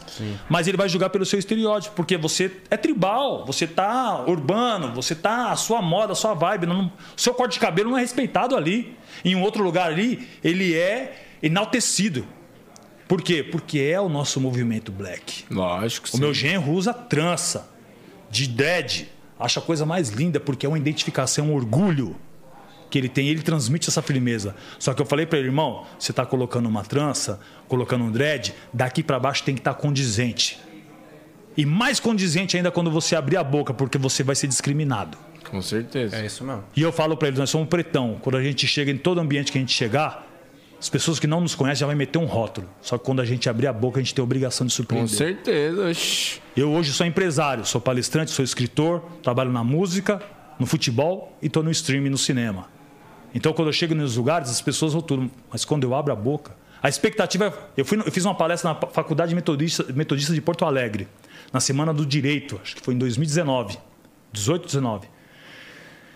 E a maioria, depois um aluno foi confidente comigo e falou assim: Ângelo, a maioria das pessoas que estavam lá eram curiosos. E sabe qual era o comentário que antecedeu a sua palestra na semana? Que que esses caras são loucos, esse reitor e tal? Como é que esses caras estão trazendo aí um bandido para falar na faculdade? PCC e tal, tal, por quê? Já fala que é de São Paulo, fala que teve um tanto tempo preso, já, Já tinha. Já, já tudo, né? Aí já começa a fazer aquela coisa, eles começam a viajar. E qual a expectativa que eles tinham? Expectativa de que chegasse o mano, então, tio, as ideias é o seguinte, tirei um montão, tá ligado? E não tá muito certo nossa caminhada aí, as autoridades não tá olhando pra nós, Aí, entendeu? é. Pá, o meu HC não cantou e passa eu não. Essa é a expectativa. Mas quem chegou lá? Um cara. Um cara que, dentro da prisão, eu falei, eu tenho que mudar. Eu procurei os meus recursos, eu fui atrás do estudo. Só tinha uma forma de eu me libertar. Através da cultura da educação. Eu sempre gostei de estudar, isso facilitou bastante. Mas eu tinha dificuldade de ler. Acho que é a, é a famosa frase fazendo sentido, né? Tem que saber entrar e sair de Saber qualquer lugar. sair. Cara, Então e eu qual, tive qual essa foi o, o, o estalo que deu em você pra você falar assim, mano, eu preciso sair daqui, eu preciso ser um cara diferente? Então, o estalo, cara, entre outros, outros tantos, um dos estalos que eu tive é o seguinte: dá tempo. Pode crer. Dá tempo. Cara, mas tipo assim, eu fico imaginando, mano, você tá, porra, tran- na tranca, na parada assim. Caralho, mano, todo dia, é- se você conseguir acordar, você tem que comemorar, né, Mano, a velho? chance de você se matar Trancou. é 90%. Fechou a cela, mano. Mais um. Respiro. E sabe qual é a fala? Isso traz. Vem de lá, de, das giras, nasce nas prisões e vem para aqui para fora, né? Mais um, menos um. Mais um dia cumprido, menos um que eu devo para a justiça. Esse mais um, menos um vem da prisão. Mais um dia que vai vir, Mais um dia que você eu vivi. pagou e menos Ah, um na sim. sua conta. Entendi. Mais um, graças a Deus, estou vivo, e menos um, porque eu já paguei na minha conta. Uma coisa que o preso tem a seu favor é o tempo. Ele não para. E eu te digo por que, que as pessoas pioram. Quando você não dá perspectiva nenhuma. Um homem sem perspectiva, um cidadão, um ser humano, uma mulher, o homem no, seu, no sentido da palavra generalizada, homem e mulher, sem um horizonte, sem um sonho, Não é nada. o que é essa pessoa? Nada. Pessoa E aí, vazia, né? e aí, dentro de um contexto violento, ele vai se tornar mais violento. Mas se você abrir uma possibilidade, que é a lei de execuções penais, crime hediondo destrói o cara. Ele cometeu crime hediondo. Existe uma penalidade para isso. Mas ele é tão, ele é tão, tão contraditório, essa forma de, de se punir o crime hediondo, que é assim: você fica três quintos, ou, ou quintos ou três quintos da pena. Reincidente, três quintos e, e, e- e primário, dois quintos da pena para crime hediondo. Só que você cumpre o crime hediondo inteiro ali esse período e depois você é colocado na sociedade. Agora, o crime comum, você cumpre um sexto, depois você faz mais um sexto no regime semiaberto, e depois mais um sexto no regime aberto, e depois você extingue a pena, né, conforme você vai, vai pagando essas, essas etapas. Então, ela dá uma projeção a cada, a cada um sexto de pena cumprida. Isso faz com que você alimente sua esperança e fala, peraí, cara. E, tem, e, e ao contrário do que as pessoas pensam, existem as, as penalidades. Se você cometer uma falta, você perdeu e passa a contar um sexto novamente. Não é fácil. Caralho. Já é A difícil. falta seria o quê? Qualquer falta grave que você cometer, falta média, você perde o benefício. Você regride. Aí eu digo pra você, Big Brother dá uma aula nesse sentido. Quantas pessoas transgridem lá? Toda hora alguém erra. A sociedade aqui para você viver, tem uma hora que você erra, você transgride num farol, você que não devia, você excede na velocidade, você briga com a sua esposa, você briga com a sua mãe, você dá uma má resposta para sua mãe, para o seu filho, você educa mal. Depende do momento que você está. Você está passivo de transgredir. Você imagina você dentro de um contexto de prisão De prisão dentro de um algo que. que não te oferece nada, saudade, raiva, sabe, rancor, Pô, então, isso que falta de falar. ocupação, ocupação, Essa investe parada, no cara. Tipo, mano, caralho, se você parar pra pensar, é, a, a prisão em si, que era pra ser algo para as pessoas se regenerar, né? Sair uma nova pessoa e tudo mais. Mas, mano, ela meio que vai te alimentar de só sentimentos ruins, velho. Sim. Tá ligado? Tipo, tu ficar puto porque tu não tem alguma coisa pra comer boa, tu ficar puto por causa disso, tu ficar puto. Mano, nossa, tem que ter. Agora, irmão, hein, agora, pra- agora, só para sintetizar, às vezes as pessoas pegam essa conversa, a gente tá, vamos dizer que maciçamente desde o começo a gente falando da mesma coisa. Sim. Eu quero que as pessoas entendam que existe um contexto prisão é, é, na essência da palavra, que são muros, aprisionamento, grades e tal, e sanção punitiva. E existe uma prisão que ninguém enxerga, que são o, o- o processo que só leva o cara para dentro das muralhas, que é dentro da comunidade. Isso está inserido. Por isso a gente hoje do movimento da música, do futebol, do funk, do hip hop, da cultura, temos, temos uma obrigação e um trabalho ferrenho de cumprir essa ausência do Estado. Porque o funk tem salvado diversas vidas. Muito. E ainda é um movimento muito discriminado. Pela sua vestimenta, pelo jeito que você canta. Cara, você canta, mas quantas pessoas um, um funkeiro traz atrás de si? Ele, tro- ele trouxe o irmão que virou produtor, ele trouxe a mãe que virou empresária. Eu tenho um exemplo muito claro. A dona Val hoje é uma exímia empresária. E nem sabia que ao longo da sua trajetória cuidando do Kevin, acabou se tornando uma empresária. Porque ela conheceu todas as dificuldades, os perrengues, as alegrias, as tristezas, as nuances da carreira do Kevin, ela aprendeu e que hoje ela toca, Aplica com, toca com facilidade, Coloca em prática, né? sem preocupação nenhuma. Hoje ela é empresária junto conosco, na elenco, com o FK. Que era um projeto do Kevin. Kevin o Kevin é uma percepção de um, de um cara que tinha até a quarta série. E que, além de se promover na sua própria carreira, ele teve a percepção de lançar um outro artista. Teve a percepção de incentivar, falar. Falar, aí- cara, vamos é lá. Aí que a rua tá fazendo Entendeu? efeito na vida do E aí, cara, aí vivência, funk, né? Aí o funk traz um DJ, traz um produtor, produtor de beat, traz um segurança, traz um motorista de van, Aí tem os contratantes da casa tem os que contratantes, contratou que a contratou pessoa. isso, o outro Porra, barman, isso, aquilo total. outro. Olha a cadeia que um artista Sim, promove É muita para coisa, ser velho. discriminado. Uma empresa, né? Então hoje a gente está dentro do conceito do, do funk, falando da, da minha profissão como empresário né, é, da música e, e hoje triangulando com essa rapaziada, nós temos uma responsabilidade social muito forte. Muito, velho. O nosso business ele vem em segundo plano. Primeiro a responsabilidade social que a gente tem de fazer o cara acreditar, de melhorar esse talento que é bruto. Porque é diferente de uma música clássica, quando o cara estuda a música, ela tá, não, o cara numa caixinha aqui, ó, sai uma música que gera milhões, que hoje desperta interesse de grandes produtoras, gravadoras, Gravadoras internacionais, inclusive, internacionais. constantemente fazendo ofertas milionárias Os por percentuais de um artistas, As artista. gravadoras hoje são a rapaziada do funk. E até, e até há pouco tempo eram discriminados. E hoje não são discriminados pelas grandes empresas, mas é discriminado na rua ainda, pelas autoridades. Sim, total. pela gestão pública. Às vezes tomam aquele enquadro e falam, ah, esse é aquele mano que canta aquele bagulho MC, lá. né? Ixi, já Entendeu? encosta é. já. É isso. O Salvador da Rima é um, é um garoto que passa constantemente por isso. Por situações, porque ele tem um estereótipo que ele aprendeu na quebrada. E, que, e você não tem a liberdade de ter um estereótipo de funkeiro. O estereótipo de funkeiro é marginalizado. Nós temos que quebrar isso. Então, Total. isso é um trabalho que a gente faz dentro da empresa, de trocar uma ideia com a molecada, de passar o conceito, falar: olha, infelizmente, nós não temos a liberdade de ter um estilo de cabelo assim, ou assado, de vestir uma roupa assim, assim. Então, toma cuidado aonde você vai exercer até o seu direito de ir e vir. Porque você pode ser surpreendido por um preconceituoso. Não digo a polícia novamente. Sim. Eu digo policial, um mal policial. É, porque, Pessoa mano, boa e ruim tem em todo lugar, Tem entenda. em todo lugar, cara. Já- vai ter policial ruim, vai ter policial já bom. fui, já ter fui, MC bom, MC já ruim. fui abordado por policial, olha que interessante. Que a minha expectativa é que, putz, lá vem uma dura daquelas. O cara sair, assim, com todo respeito à profissão dele e à, pessoa e sem soberba alguma, o cara saiu meu fã pela história. Porque eu falei pra ele, cara, passei por isso, por isso, o cara falou, mano, Que foda. eu tenho policiais que falam comigo na rede social ali, mano, que da hora e tal. Pô, a palavra me serve, eu melhorei, uma- eu me melhorei enquanto pessoa. Eu tinha um puta de um preconceito. Assim como eu tenho malandros que passam, mano, saí fora do crime, ou tô com problema com mães que falam, tô com problema com meu filho, problema com meu filho na música. Tem, tem funkeiros aí estruturados que também se, às vezes ficam rebeldes com a sua família, com a sua esposa, consigo mesmo, com seus empresários. Porque é um, é um mundo muito louco, é tudo muito novo. Tá lidando com o ser humano, né, mano? É, eu, eu- você o ser falou. humano é egocêntrico E vai, também, e vai dentro do, do- do que eu falo. As pessoas falam, Angelo, vem cá. Como é ser empresário de jogador de futebol e, e de músicos? Fala, cara, olha que, olha que coisa interessante. Eu, eu, eu percebi isso. Eu tenho tido pouco tempo para assistir jogo de futebol e quase não tenho tempo para ouvir música. O tempo que eu tenho dentro do meu carro, ou ouvindo um documentário ou ouvindo notícias. E aí, ou lendo algum, algum conteúdo, ouvindo alguma palestra, por quê? Eu não cuido de cantor. Eu não cuido de jogador de futebol. Isso é a carreira dele, isso é a profissão dele. Eu cuido de pessoas. Então, se a pessoa estiver bem, a sua- na sua profissão ele vai bem.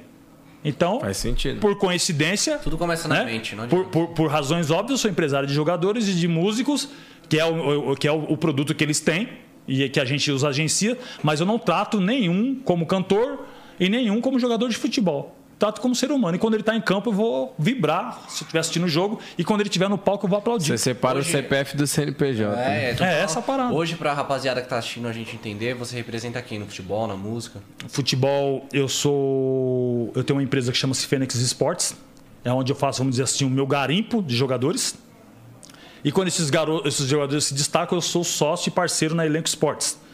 Então, quando ele pega, atinge um patamar de uma qualidade que é a expectativa que a gente tem, ele vai para Elenco Sports, que é um selo mais forte e que eu sou sócio em alguns jogadores e na gestão eu trabalho com eles. Então, quer dizer, eu tenho meus jogadores que eu sou empresário e faço gestão, e tenho jogadores que eu não sou empresário, mas que, como eu estou, sou do escritório e faço um trabalho de gestão, eu faço gestão, mentoria e coach com jogadores. Né? Isso é um projeto novo, é recente? isso estou desde 2018. Logo, Ah, é uma história 2018. interessante, até vou falar sobre isso. Né, da questão da oportunidade, de como eu me tornei empresário e como eu dei a volta por cima voltando Isso, no, é. cena- no cenário. É, que é muito interessante a gente saber como é que. Isso. o- Por porque, isso que eu até falei. agora, porque até agora a gente falou de tudo É, que é quebrada, frisou. né? Que as pessoas ficam, caramba, Foi o que eu falei. Pô, o Ângelo atual, a gente.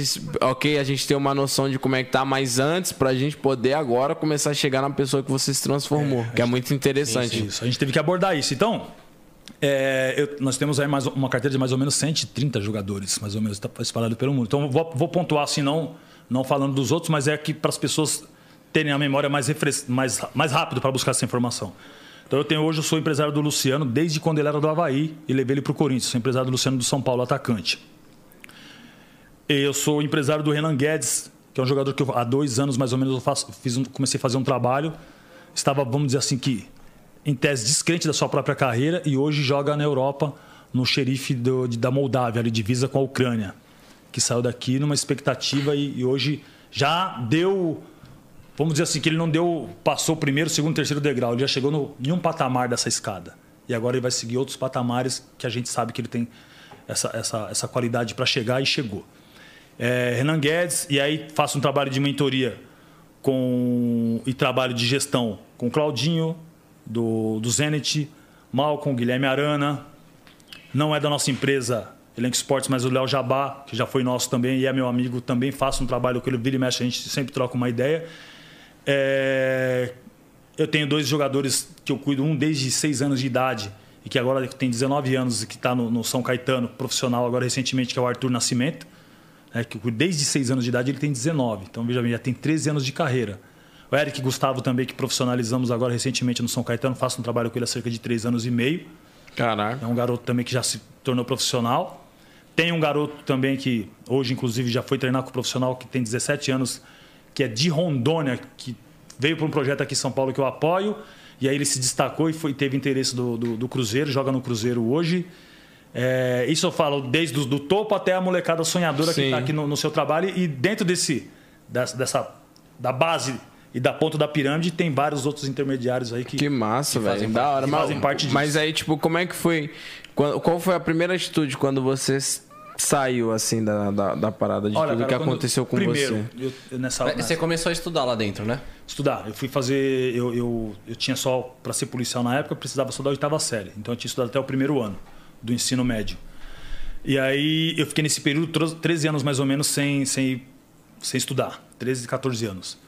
E aí, na primeira oportunidade que eu tive no regime semiaberto, que eu fiquei 7 anos no regime, 7 anos e meio no regime fechado, e eu fui para o regime semiaberto para ficar mais 4 anos no regime semiaberto, eu fiz. prestei aquela prova do, do EJA, de eliminação de matérias. E aí, na primeira prova, eu já eliminei toda a matéria e consegui o certificado de ensino médio. Isso dentro da prisão? Isso dentro da prisão, no regime semiaberto. Saía para trabalhar de manhã, voltava à noite, e aí teve a prova no final de semana, e eu fiz a prova e, e, e passei. E aí eu com, essa, com esse certificado na mão, falei, agora é uma faculdade, né? Esse é o caminho. Eu já tinha feito um, um, um curso de mediador de leitura, né, na Fundação Escola de Sociologia e Política de São Paulo, na FESP, né? E fiz uma petição, meu advogado fez uma petição solicitando ao juiz autorização para fazer faculdade. Essa autorização veio negada. Veja, Olha, o preso está procurando melhoria, melhorar, melhoria, educação e tudo e veio negado. Por quê? A cota do Ministério Público veio dizendo que era um cara interessado em praticar sua, eh, melhorar suas práticas na administração do crime. Ah, porque eu procurei mentira, fazer faculdade de administração.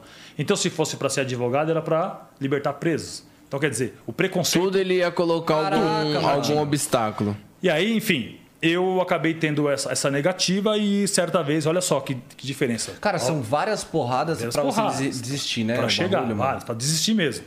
E aí eu, eu retorno para a unidade, um certo dia o guarda, que aí eu falo, a importância de você conhecer, o corpo a corpo, conhecer a pessoa. Você pegar minha pilha de processo, você vai olhar e fala, tá louco, esse cara aqui eu não quero nem conhecer. Porque o papel é frio.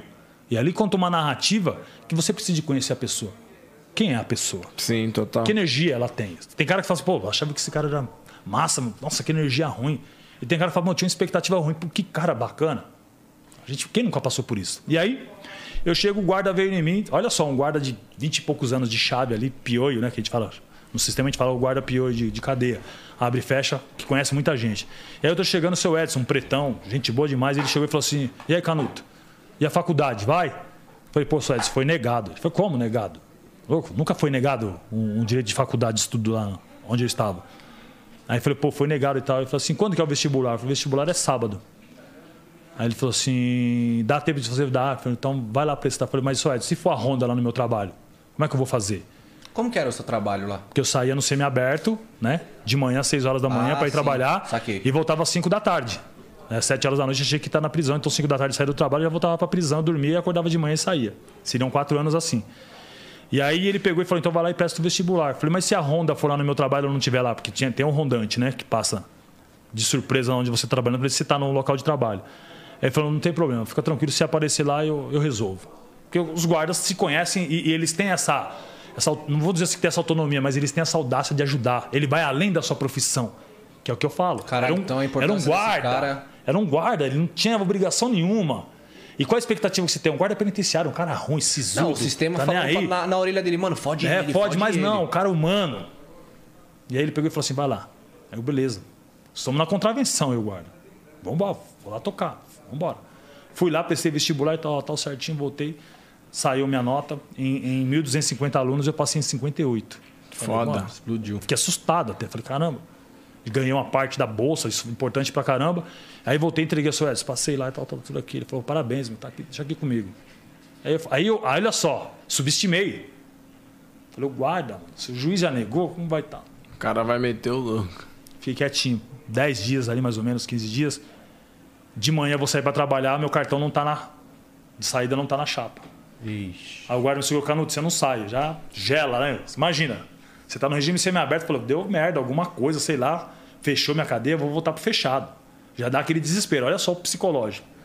E aí, 8 da manhã, administração, 6 horas o pessoal saiu para trabalhar, voltei lá pro meu barraco, não consegue dormir nem nada, fiquei sentado. Caralho, Já mano. fui fazer uma física Fazendo já, tudo tenso. certinho. E tenso. Falei, meu, vou pular, vou sair, já dá aquele desespero, né, cara? Eu não me recordo, na verdade, eu não me recordava de que eu tinha essa iminência do- de, de dar certo. Você Uhum. pensa sempre no pior. Daí a administração me chamou e tal, tomei um banho rapidinho, coloquei a roupa, fui lá. Aí falou, Angelo, tudo bem? Ó, tá aqui sua autorização para você trabalhar. Você vai sair, você vai sair já já para trabalhar. Você já pode ir direto para a faculdade. Você tem que entrar até meia-noite. Meia-noite um, tal, e colocou as penalidades e tudo. Você tem que estar, vai passar ronda, tudo, todo aquele procedimento. Minha alegria foi assim de um Caralho, estendeu o tempo que você podia ficar fora. Aí já estendeu, falei, à noite, na rua e tal, vendo gente bonita, faculdade, aquele negócio, cara, foi surreal. Que Parecia que eu tava vivendo assim um conto de fadas. Então, mas é o que você falou, foi da mesma maneira que as suas. Desculpa, Nick, te cortar. Da mesma maneira que, que as suas escolhas fizeram você chegar até um ponto, né? Tipo assim, é, ruim, entre aspas. é, as suas escolhas fizeram você ter. Então você viu esperança na parada, né? Comecei a buscar, "Caralho, e aí o bagulho." precisou de uma pessoa para ajudar. Que uma pessoa que você menos esperava Eu ajuda. menos esperava, foi um guarda que me, que me colocou na faculdade, cara. E muito foda que você teve que ter uma humildade do caralho, de tipo assim, mano, é o guarda, será que eu vou dar essa moral? Você mesmo? foi o guarda, O cara. Eu quer falo- ou então, não? quer dizer, você. É por isso que eu, eu, eu falei aqui, acho que alguma, duas, três vezes aqui eu falei. Não temos problema nenhum com a polícia. Nós temos problema com o mal policial. E não é sou eu que tenho um problema, é a sociedade que tem um problema. Porque o mal policial vai fazer mal não é para mim, nem para outro, nem certeza. especificamente, faz para qualquer um. Com certeza. ser humano ruim, assim como tem o péssimo empresário, o péssimo pai de família, o péssimo filho, a péssima esposa, o mal está no ser humano. Não está na, na, na, na- na sua atividade fim ali. Entende? Então, e aí esse guarda mudou a minha história. Foi uma das pessoas que mudaram a minha história. E aí, voltando para dentro. Aí eu fiz faculdade, quatro anos, me formei bacharel em administração, saí da prisão, três anos de- em liberdade, regime aberto. Eu fui fazer pós-graduação em gestão e marketing esportivo. Porque eu tinha que estudar o futebol para me entender melhor a ciência, que não virada, só. hein, mano? Cara, aí, aí o- você vê como a foda. importância da educação. Você sai ali de, um- de uma, de uma situação de primeiro de ensino médio fundamental completo. Você tem, já tinha cumprido já sete anos de prisão, regime fechado, sabia que eu tinha que ficar mais uns 4, 5 anos no regime semiaberto. E nessa parada ainda, acho que as- se você chegasse Foram 11 anos. para as pessoas e falasse assim, pô, eu peguei 15 anos aí de cadeia e tal. Pra muitas pessoas foi aí, já era, filho, esquece, não tem mais saída Acabou, não. não tem vai sair daí vai voltar pior, né? Pior. Tipo, o que as pessoas pensam. E a tendência é que você volte, você tem que ser resistente, Tem, ser tem que ser resiliente. muito foda. É Daniel na Cova dos Leões, vão te massacrar, vão te fazer o que tem que fazer, né? Que não devem fazer, mas vão fazer, porque é como eu falei, a maldade parece que virou moda ser ruim com as pessoas. Entendeu? Às vezes o cara fala, ah, o cara tá ali falando na internet, tá lá, ah, filha da puta, tá louco. Isso que é foda. Porque a, a gente socializando aqui, trocando essa ideia, tem muita gente que não tá satisfeito com isso, infelizmente. Não, isso tem muita gente que fica Tem incomodada. gente que tem preconceito do que a gente está falando. E as ideias desse cara, vou ouvir isso aí. Aqui é história de verdade. A gente passou por isso. É aqui que começa a transformação. Vai transformar aquilo que não precisa ser transformado? É melhor não fazer, né? Nós precisamos sim de transformação, nós precisamos de Sim. investimento para que essa transformação seja real. E eu falo porque eu falo. a pris- tem uma prisão real, que é para quem cometeu um delito, e às vezes muitas, muitas das pessoas não cometeram isso, por alguma razão foram parar lá. E tem uma prisão que ninguém enxerga a muralha, mas é uma prisão Que ela já tá, ela já tá meio que lapidando ali, né? social. Ela tá Ela- lapidando. É a linha. Você, você tá naquela. Eu lembro que eu falei da fila indiana? Sim. A fila indiana tem um cadeão te esperando. Que é a no- maior prisão que a gente tem. que é maior. E no meio dessa prisão, no meio, nesse, nesse caminho, tem as nuances que a sua vida está em risco. Com De certeza. repente você consegue ir preso. De repente deu tempo de você chegar no caldeirão e ficar preso. De repente você parou no caldeirão da sopa, você já ficou no meio do caminho. Já ficou no meio. Isso Já que foi é pra foda. vala. Mas e nessa parada de depois de você ter feito os estudos e tudo mais, o que veio primeiro, funk ou futebol? Futebol. Futebol. Na verdade, assim, o rap, né? É, o, é o hip- a cultura em si, né? É o rap, Porque, porque- O, pra mim o funk, hip hop, o trap, o rap é, é, é a cultura É, rua, é hip hop, é porque a parada é a seguinte: como, como que a música en- entra na minha vida? Eu moro na, na Baixada Santista, tô procurado, sou vida louca. E aí uns parceiros meus foram presos e foram para casa de detenção. E aí conseguimos uma comunicação lá. E na época eu ouvia 509E.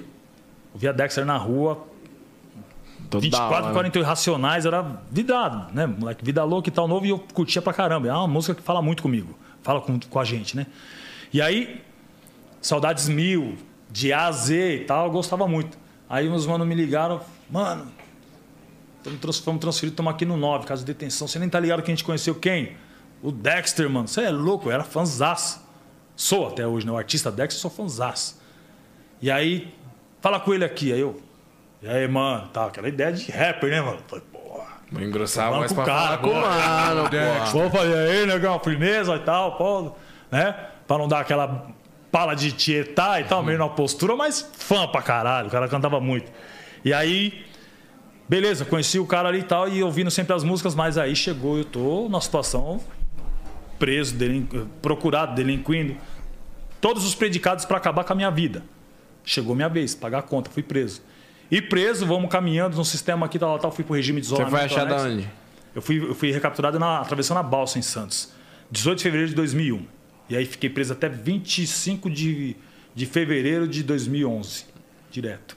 Sete anos no regime fechado e quatro anos no regime semiaberto. E aí, eu... Numa dessas andanças, eu saí do regime de isolamento, o Dexter me mandou uma música. Eu saí do, do, do anexo, do isolamento, né?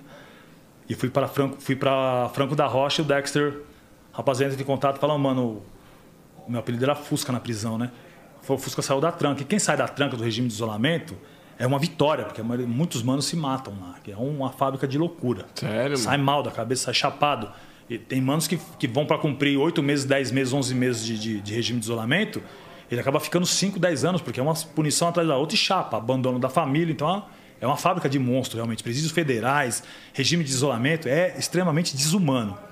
E aí, graças a Deus, louvo a É, Deus sempre. falou que você esticava a esticava mão. a mão, colava a mão na parede. Tá ligado? E só Isso na você minha sala de nessa- isolamento, sozinho. Onde o diabo me intentou. Já falei em outro podcast aqui, já dei esse testemunho em outros lugares, que o diabo falava: se mata, se mata.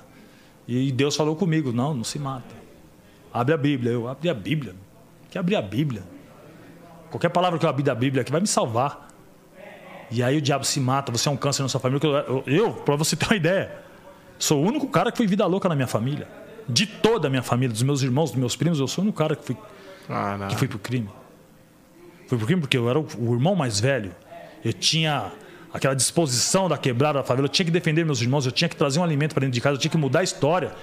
Eu coloquei minha vida em risco. Eu apostei minha vida. E Deus foi generoso comigo. Não é que ele me deu como prêmio tudo o que eu fiz. É que ele falou assim: eu vou mudar a sua vida e você vai mudar a vida de muita gente. Eu creio nisso. Deus não, não me colocou aqui de graça. Deus não salvou minha vida de graça. E eu não tive força para salvar minha vida. Quem teve força para salvar minha vida foi Deus. É a misericórdia de Deus. Quantos que você conhece que tava na cadeia, que teve um, um futuro como o seu, assim? Estudou? Dexter tá no rap. Que a música salvou a Você vida dele. conheceu ele dentro da, da cadeia? Conheci o Dexter. Na... Aí depois a nossa, a nossa trajetória, em 2004, eu conheci o Dexter chegando em Aras.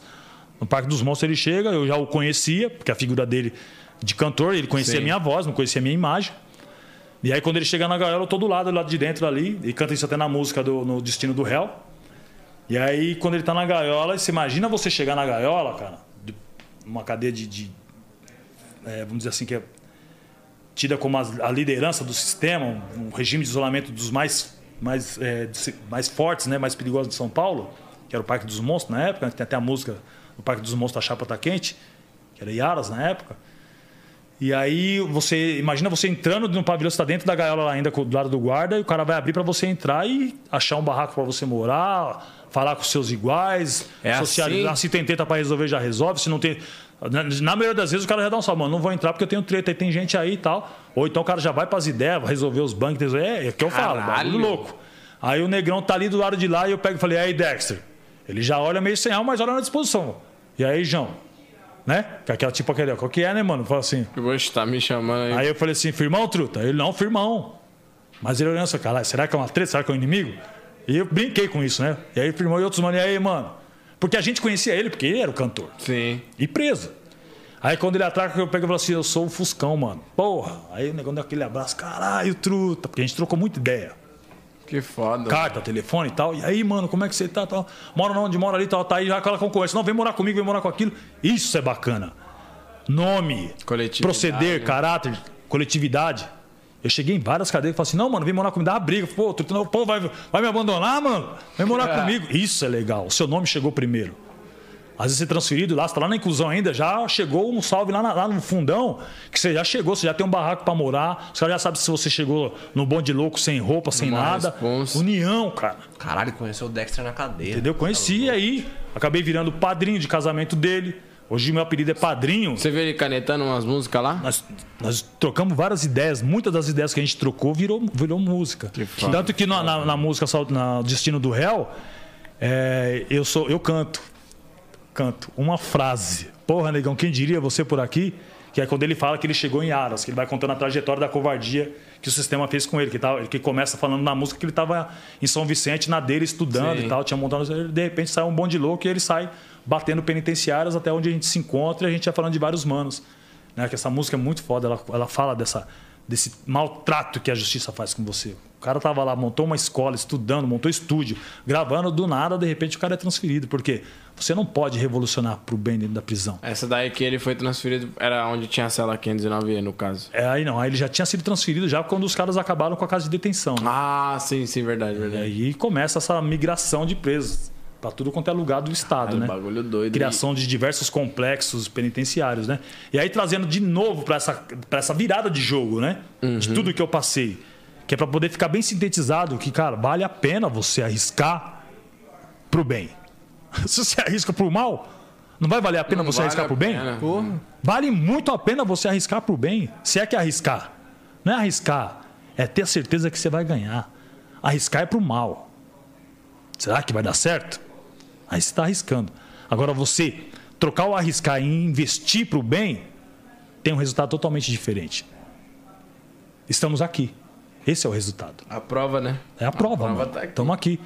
E aí o Dexter não virou um parceiro. Aí conheci o Dexter e tal, aí regime semiaberto, fomos caminhando e fomos trabalhar junto. Montei uma transportadora no regime semiaberto ali, começou entregando documentos e comecei a entregar Americana, Submarino, Shoptime, viramos uma potência de entrega de encomenda na Zona Leste Que foda. que era empregabilidade social. Eu comecei a empregar ex-sentenciados e tal, porque só ex-sentenciado para ter coragem de fazer entrega nas comunidades, nas favelas, entra aqui, entra lá e não ser roubado. Então eu coloquei o índice de sinistralidade para baixo ali na casa de 1% e a produtividade na casa de 98%. Quando esses números que não eram feitos por nós, pelo correio, por outras empresas que não tinham essa- esse modelo de gestão, o índice de sinistralidade era na casa de 30%, 25% de roubo sinistro. Então você comprava na internet, não chegava, não chegava, toda hora você ia lá no status, olhava lá, extravio, o boletim de ocorrência. Até, aí, até que vo- você tinha que ir na empresa. Mano, eu lembro quando eu comprei a primeira vez na internet, minha mãe falou: Ah, não sei se dá muito certo não, porque vão roubar. Já tinha essa concepção formada, mano. E tem CEP que você coloca lá, digita o CEP, ele já dá área de risco, não entrega. É, em Guanás, você, Aí você tem que... que- buscar no correio. Aí você tem que pegar de Guaraná, você pegar o endereço de um parceiro ou da empresa ou colocar no endereço do Tatuapé. Tatuapé ela chega em menos de 12 horas a encomenda. Verdade. E lá no Passei fundão? muito por isso. Lá no fundão é seis dias pra chegar, quando não, você tem que ir lá no CD da Vila Mariana É. para poder da Vila Maria para retirar. Isso mesmo. Você comprou com comodidade. Quando a gente criou esse conceito de logística em área de risco, foi para um, vamos dizer assim, um rico que mora numa área privilegiada e um periférico que mora numa região geográfica totalmente desprivilegiada ter o mesmo direito. O CPF não pode ser diferente no ato da entrega. Você é. comprou 12 horas para você, 12 horas para você É para receber o produto. E nós equalizamos isso. E equalizando isso, comecei a crescer, a ter grana, e aí comecei a investir. E aí eu fazia shows, o Dexter na nossa saída temporária, a gente tinha shows, eu apoiava o Dexter fazendo alguns shows, investia em alguns shows junto com ele, padrinho, vai dar um retorno aqui, e a gente começou. Ele que te. é, a galera acha até que o apelido padrinho é associação Padrinho associado ao crime, não tem nada a ver. Padrinho, porque eu fui, Dexter, pa- eu fui padrinho de casamento dele. Foda. E aí andando por aí fora, ele padrinho, padrinho, padrinho, um- um- uma forma carinhosa de me tratar, vários outros amigos também começaram a me chamar de padrinho. E aí nos camarotes dos shows, você encontra jogadores de futebol. E aí os caras falaram, pô, mano, o cara ser empresário do Dex, todo mundo achava que era empresário do Dex. O cara tem que ser foda, porque o Dex é um cara de uma postura, Sim, uma conduta ilibada, uma uma caminhada, uma responsa. responsa. Tem que ser justo, certo, correto ali pra estar junto com o cara. Ou você não quer me empresariar e tal, mas como que é empresariar jogador de futebol? Eu não sabia que era direito federativo, econômico, eu não sabia nada. Eu não sei também, até E hoje. aí, então, e aí fui estudar Você isso. sabe? E aí fui estudar. É interessante, são duas coisas, são duas coisas totalmente distintas. O direito do empresário, o direito federativo e o direito econômico são coisas totalmente diferentes que está dentro de um contrato Caraca. de gestão. E aí fui estudar isso para não ser leigo e não fazer besteira. e ser bom naquilo que eu, que eu me propus a fazer. E aí comecei a empresariar e tive sorte. Aí estourei Leandro Amaro, né, que era zagueiro do Palmeiras na época, Luciano que eu trouxe pro Corinthians e fomos crescendo. Né? Mas Vai lá, Nick. Vai lá, não. Aí, vai lá, irmão. aí fui me transformando, fui me transformando nessa, nessa figura, né, dentro do contexto do futebol, crescendo, crescendo, e depois veio a prisão novamente, problemas que eu tive com a justiça. E aí fiquei, depois de você e aí, depois, e aí fiquei quatro anos e meio. Eu saí da prisão em agosto de 2018. Você já era pós-graduado ou era graduado? Eu estava graduando, pós-graduando. Já era graduado, já estava pós, tava pós-graduando. Faltavam três meses para concluir minha pós-graduação. Caralho, mano. E aí, novamente, prisão. Fui pagar o que eu devia para a justiça, fiquei quatro anos e meio. E saí em agosto de 2018. Saindo em agosto de 2018, e aí eu já tinha na minha cabeça, eu não quero mais essa vida para mim, não quero contrato. E só tem uma forma de você não voltar pro crime. Não é, é, abandonar as amizades, é se afastando das atividades dessas amizades. É sabendo que assim, ó, tem um, tem um momento. Ô, mano, vamos, você tá na esquina trocando uma ideia? É até ali, até aquele momento. Dali o cara vai sair para uma parada, qualquer coisa do tipo, ou ele vai seguir no carro dele adiante. Vai com Deus, um abraço, mano, satisfação em te ver, porque somos seres humanos socializando. Mas eu- o meu caminho hoje é esse, e o caminho dele é outro. Você aconselha e tudo, mas cada um tem sua opção. E aí, eu, e aí comecei a procurar, que é um processo, assim, entendam bem o que eu estou falando, é um processo de contaminação. E se existe uma contaminação para o mal, existe uma contaminação para o bem. bem. Então eu preciso de conhecer novas pessoas. Começou novas ideias, bem, frequentar, frequentar frequentar outros lugares novos. outros lugares novos, outros, é, outros, outros- socializar com outras pessoas que pensam de uma outra maneira, outras tribos, né? E aí eu saí para caminhar. E aí numa dessas questões eu encontro o Guilherme, Guilherme Miranda, que é- hoje é meu sócio na Elenco Music e em vários outros trabalhos no futebol, né? Que é sócio do seu Fernando Garcia, pessoas, duas pessoas que eu é, abaixo de Deus enalteço muito e sou muito grato porque tinham tudo para nem me olhar, nem me notar, porque é, estão num, num- conceito, vamos dizer assim, empresarial, numa, numa zona muito privilegiada lá na ponta da pirâmide. E aí me abraça um ex-sentenciado, um cara que saiu recentemente da prisão, com a imagem toda arranhada, fantástico, e várias matérias. Você coloca no Google o nome do cara destruído, uma reputação arrebentada, como se eu tivesse saído de uma guerra, de um, um edifício totalmente acabado, e os caras me abraçam e eu começo. E eles começam a sofrer ataques por blogueiros e repórteres que é a mídia podre, né? Vamos dizer assim, mal intencionada, que é o ser humano ruim, fazendo uso de um meio- veículo de comunicação para para dar um tiro de misericórdia na minha cabeça e atingir também essas pessoas que me abraçaram, que fizeram assim, não, eu vou ajudar esse cara. E aí teve um momento que eu cheguei na empresa e falei assim, ô, seu Fernando, Guilherme, eu vou me retirar, cara, porque eu não quero gerar problema para vocês, os caras estão atacando, porque o que eu lia na mídia pesava. E aí eles falaram assim para mim: Você está fazendo alguma coisa errada? Eu falei: Não. Aqui você vem para fazer o quê? Eu venho para trabalhar. Então esquece, deixa eles falarem. Vamos trabalhar. Caralho. Ah, Acho- qual a chance de um Olha- empresário fazer isso? É muito, é muito remota. Zero, zero, zero, zero, zero. E aí eu- é o que eu falo: Eu tinha uma, uma ideia, eu tinha um desejo, mas eu precisei de pessoas que acreditassem em mim, que pudessem me ajudar, que me dessem essa oportunidade. Não adianta, né? E, e eu- e não é que eu preciso todo dia provar para eles que eu mudei. Todo dia eu demonstro através do meu trabalho para eles a gratidão que eu tenho por que eles fizeram na minha vida. Se é bem ou mal remunerado, não importa. O que esse abraço, essa oportunidade, esse carinho é uma coisa indescritível e é impagável e é o que as pessoas precisam hoje. Preciso de alguém que acredite, que dê uma oportunidade. Como eu acabei de falar, o ser humano sem um horizonte, sem uma perspectiva, ele vira um bicho. E tudo isso transformou minha vida. Para falar hoje de Ângelo Canuto, empresário, palestrante, escritor, coach, teve um- uma, uma trajetória e teve pessoas importantes nesse caminho.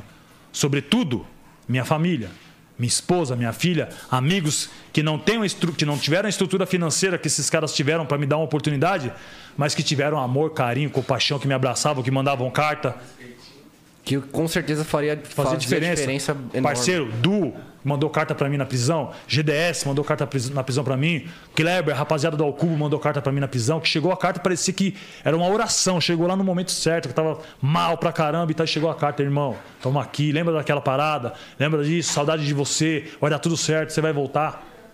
Pessoas acreditando em pessoas. Isso tudo fez a diferença. Pra hoje falar assim, Ângelo Canuto, é a faculdade, sim, lógico. Ciência me transformou, educação, estudo me transformou. Conhecimento. Mas nada me transformou mais do que o carinho do ser humano.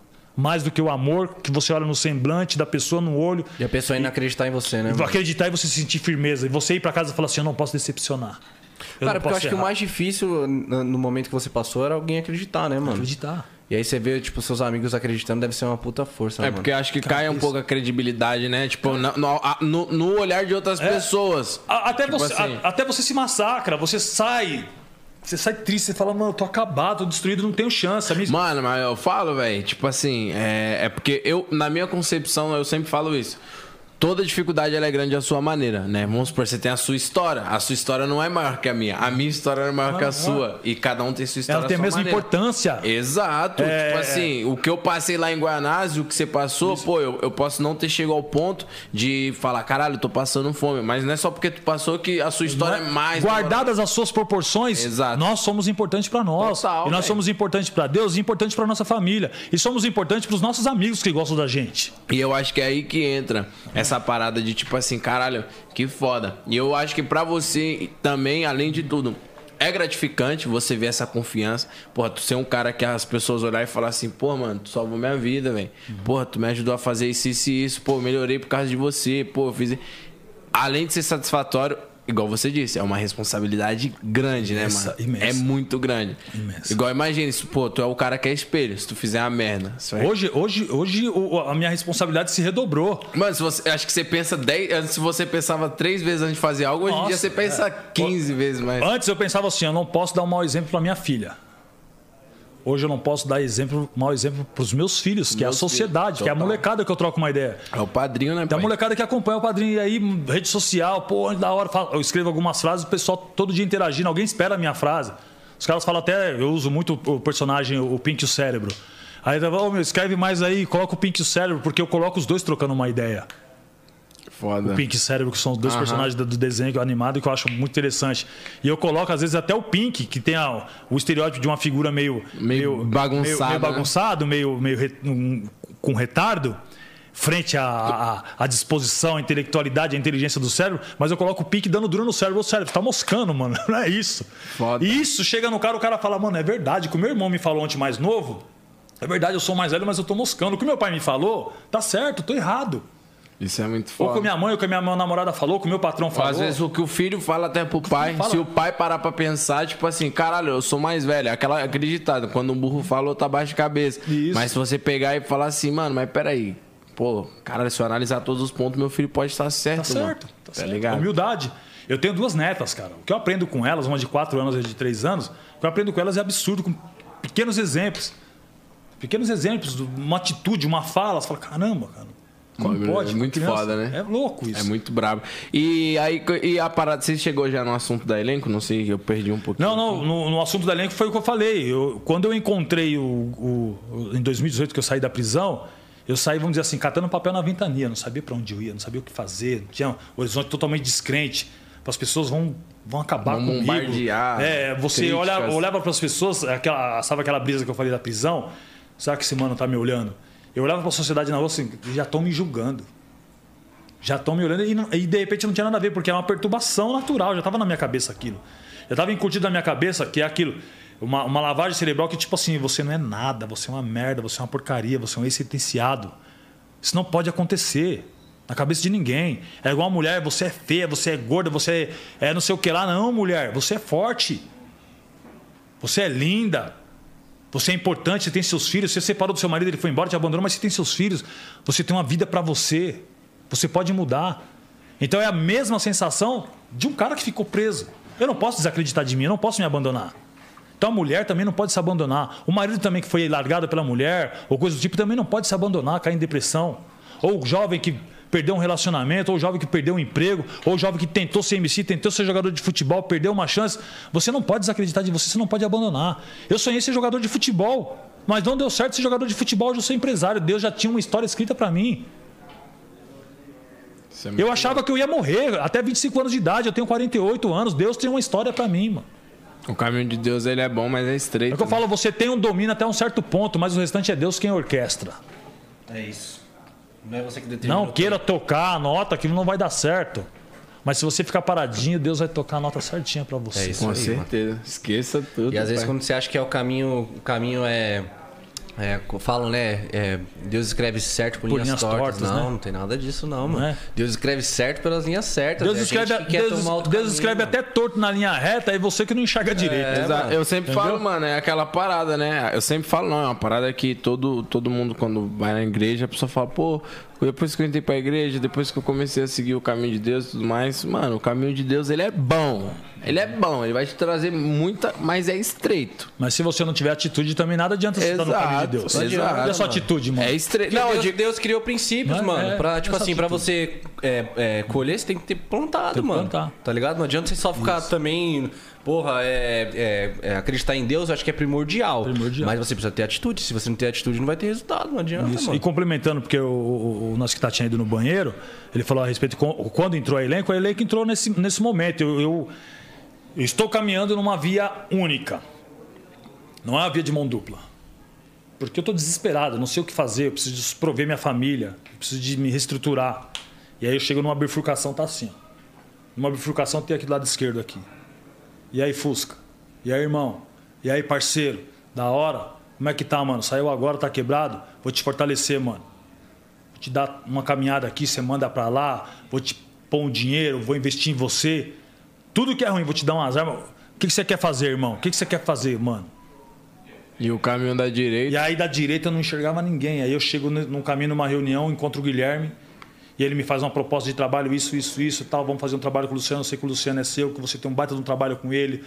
Admiro o seu trabalho, tal, tal. Me Luciano, no caso? Luciano, no do jogador do São Paulo. Eu tinha Sim. acabado de sair do, da prisão e ele, ele era o jogador que eu lancei. Foi o meu primeiro jogador. Uhum. E eu tinha... A gente tem esse carinho um pelo outro. Falei, Luciano, não tenho como fazer um trabalho com você, cara, porque eu não tenho nada. Não tenho horizonte, não tenho escritório, não tenho perspectiva, estou sem contato. Ele falou, mas na hora que der, pai, eu tô com você. Você, eu estou aqui hoje porque foi você quem, quem acreditou em Que mim. foda. E aí eu tinha confiança do Luciano, e aí eu encontro a empresa e falo, beleza, aí liguei, Luciano, tenho uma proposta para você. Tô com uma empresa aqui, tal, tal. Porque nessa bifurcação eu encontrei o Guilherme, a Elenco Esportes, Guilherme Miranda, junto com o Fernando Garcia. E aí que eu acabei de falar. A gente já foi, o primeiro trabalho que a gente retomou minha carreira foi fazendo o trabalho com o Luciano, que a gente levou o Luciano do Fluminense pro Grêmio, do Grêmio pro São Paulo, e a gente veio fazendo um trabalho. E aí fui captando outros jogadores, eu já tinha os garotos que eu cuidava desde pequeno, mesmo estando preso, a minha família fazia administração, né? E aí, que é o caso do Arthur, que eu toco há 13 anos.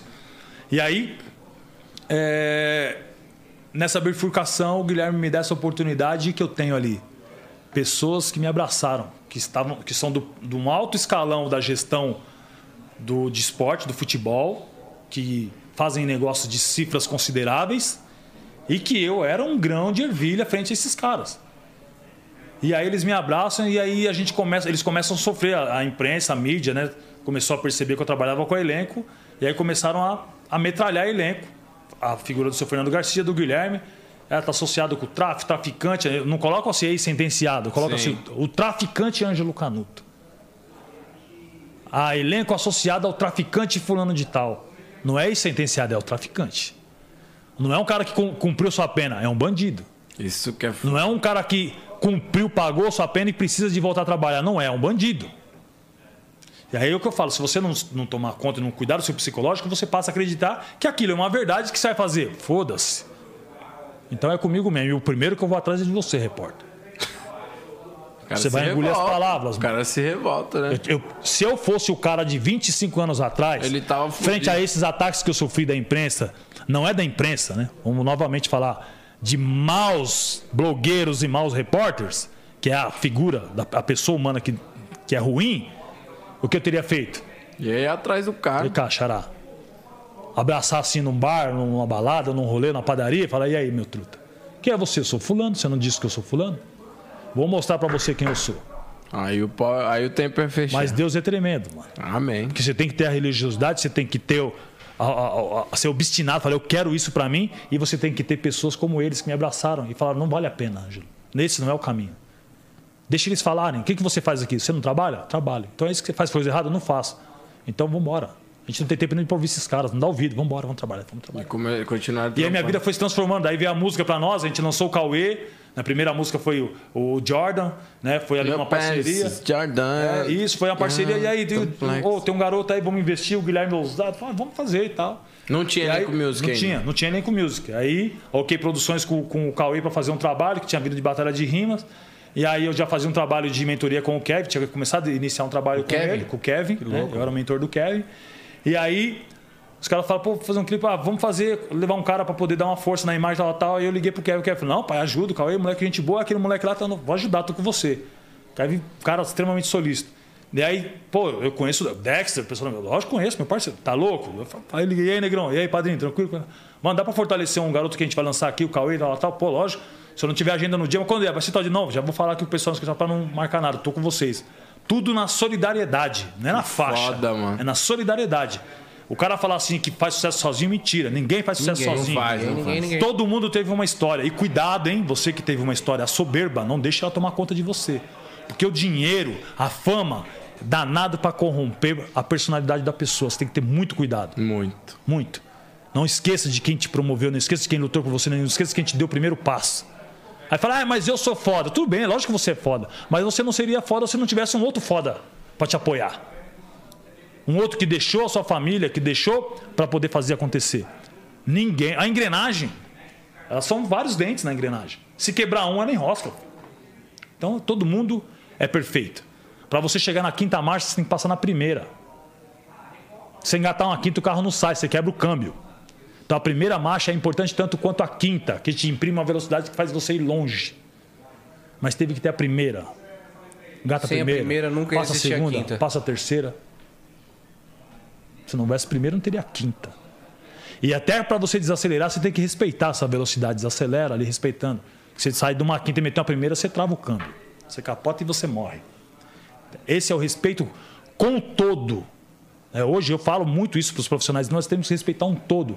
No nosso escritório, a mais importante do nosso escritório da estrutura não é o cara que tem mais grana, o, o, o, o, majoritário. O mais importante ali é a faxineira. Porque você, num ambiente sujo, você não produz. Num ambiente sujo, você vai acabar ficando doente. Num ambiente sujo, você não recepciona as pessoas.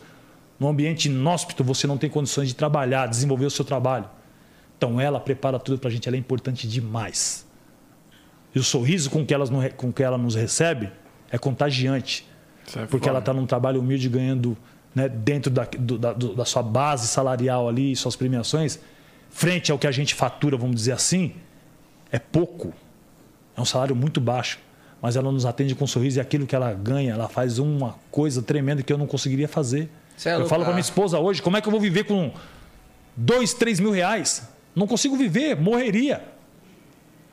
E eu tiro o chapéu para essas pessoas. É como fala na música do Jonga, que o quem entende de economia não é o Paulo Guedes, não, cara. Quem entende de economia é a mãe preta na favela, que com 800 reais ela faz Deixa eu ver, comida. Mano, você é louco. Aliás, um beijo pras tia aqui da empresa, que você é louco. Elas Tem são- que pessoas respeitar, fazem, são mano. sensacionais. Com elas, eu, eu cheguei aqui, eu tava contando aquela história, né, quando a gente falou do patrocinador. Segunda-feira eu cheguei aqui. Segunda não, foi terça. Terça, né? Você veio segunda ou terça? Vim na terça. Na terça, então foi quarta, foi quarta-feira. Vim de moto, né? Cheguei aqui ensopado, mano. Ensopado. Não é, não é a chuvinha, a tempestade, Foram te mano. buscar de novo? Hã? O quê? Foram te buscar? Não, aí eu cheguei aqui, mano. Eu tinha passei por várias, várias ruas que tava inundada. Tava, mano, cheguei Alagada. aqui só o pó. Mano, as tia já me pegou lá na porta, tá ligado? Vem, vem, vem, menino, vem, já tira essa roupa, já estendeu minha, minha, minha camisa, aí pegou meu tênis, colocou ali, pegou minha camiseta, torceu, me deu uma outra roupa. Falei, caralho, mano. Você é tipo a mãe que recepcionou, né? Foi sua mano? mãe. Que você que é tipo, isso, mano? É, é como se você chegasse da escola todo molhado. Sua mãe tira filho pra você não ficar doente. Esse carinho tem. Fala. Não tem preço. Qual a importância de uma mano. pessoa dessa na Qual sua a vida? importância de uma pessoa Gigantesca, dessa? cara. Gigantesca, mano. Não tem valor que você consegue, assim, definir pra uma pessoa assim. é o que eu mano. falo. Você li- li- lidou com a, com a faxineira, com a serviçal? Não, você lidou com pessoas. Ela lidou com você, que é artista aqui, que faz um programa e tal? Não, ela lidou com o ser humano. Ela não enxergou você em qual a profissão que você tem aqui, ela enxergou você o ser humano. humano. O seu- o seu Ele precisa humano, de né? mim, mano. Isso é muito foda. Ela precisa de mim, ele precisa de mim, você precisa dela. Essa, essa troca que é foda. É, a gente tem algumas pessoas pra gente falar ainda, né? Que o Ângelo conviveu. Vamos aproveitar pra falar delas, porque elas vão estar no like ou dislike. Pode ser? Vambora. Marcha? Marcha. Sabe como que funciona o like ou dislike? Mais ou menos. Mais ou menos, né? Mais ou menos. Vamos lá, like, dislike. É assim, ó. Se você gosta da rapaziada, da rapaziada não, da pessoa Da que vai aparecer aqui na aparecer. foto, você dá like, fala o motivo porque você deu like. Se você não gosta, dislike e o motivo. Bora. Certo? Bora? Niqueira. Aqui, agora, agora, é Agora, agora responsabilidade. vai ficar louco, hein? o que você fala, hein, mano? Taíde. Taíde. Taíde. Likezão pro Like. Taíde. Like porque é o seguinte, Taíde é o- um dos pioneiros do hip hop desde a época da São Bento. Eu tenho 48 anos de idade, eu lá com 13, 12, 13 anos, 14 anos, procurando emprego, você via esses caras lá no Largo São Bento cantando, difundindo a, a cultura hip hop e que sequer acho que eles sonhavam naquela época a possibilidade da gente estar no trap. Então no hip hop, rap, né? Aí vem um monte de vertente musical, né? Eu me perco nisso, mas eu- vamos falar assim do trap, que é o que eu trabalho hoje. Sim. Então, né, a- a- o nosso escritório, né, vamos dizer assim, diga-se de passagem, ele, ele, ele, ele é sem- vamos dizer assim, 99% nós somos trap, né? Gestão de, de artista do trap. E, o, e esse cara é, é- esse cara é o responsável para você, garotada que está aí no, no, no mundo do funk, né? Hoje em São Paulo, que o funk era tinha muita força no Rio de Janeiro, depois veio para São Paulo. É, é, é o bastante nosso, é o nosso James Brown, mano. Ele lutou bastante pelo movimento. Esse é o James agora. Brown, cara. O James Brown vivo do, do funk, do hip hop, do rap. Esse é o James Brown, mano. É a vertente da música preta aqui no Brasil. É brabíssimo. O cara que é a referência. Então É, likezão pro Taíde. porra. Próximo, Nick. É, Cássio. Celso Ataíde. Olha assim, Celso Ataíde, parceiro Mil Grau, tivemos uma, uma história, conheci ele através do Dexter também. É um ativista social de uma intelectualidade urbana e experiência ímpar, cara. É um cara que é o nosso Mandela. Nas ações sociais é o nosso Mandela. Like pra caramba. Celso Ataíde tem um respeito tremendo. É um multi multi-empresário, multivisionário dentro do contexto de cultura periférica, de resgate de cidadão. Esse cara cuida de pessoas.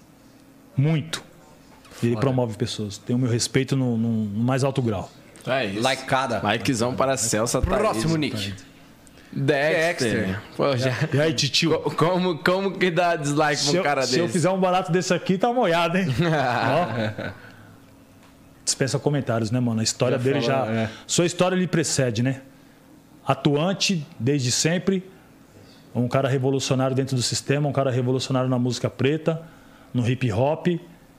É... De um posicionamento muito firme quando é atacado e responde com uma elegância e precisão, que é uma aula. É o sabe, sabe, sabe chegar e Sabe sair. chegar e sair é mil Não, grau. Tem meu respeito, lugar. é. Meu filhote. e aí, pretão? O responsável pelo apelido. É, responsável pelo padrinho.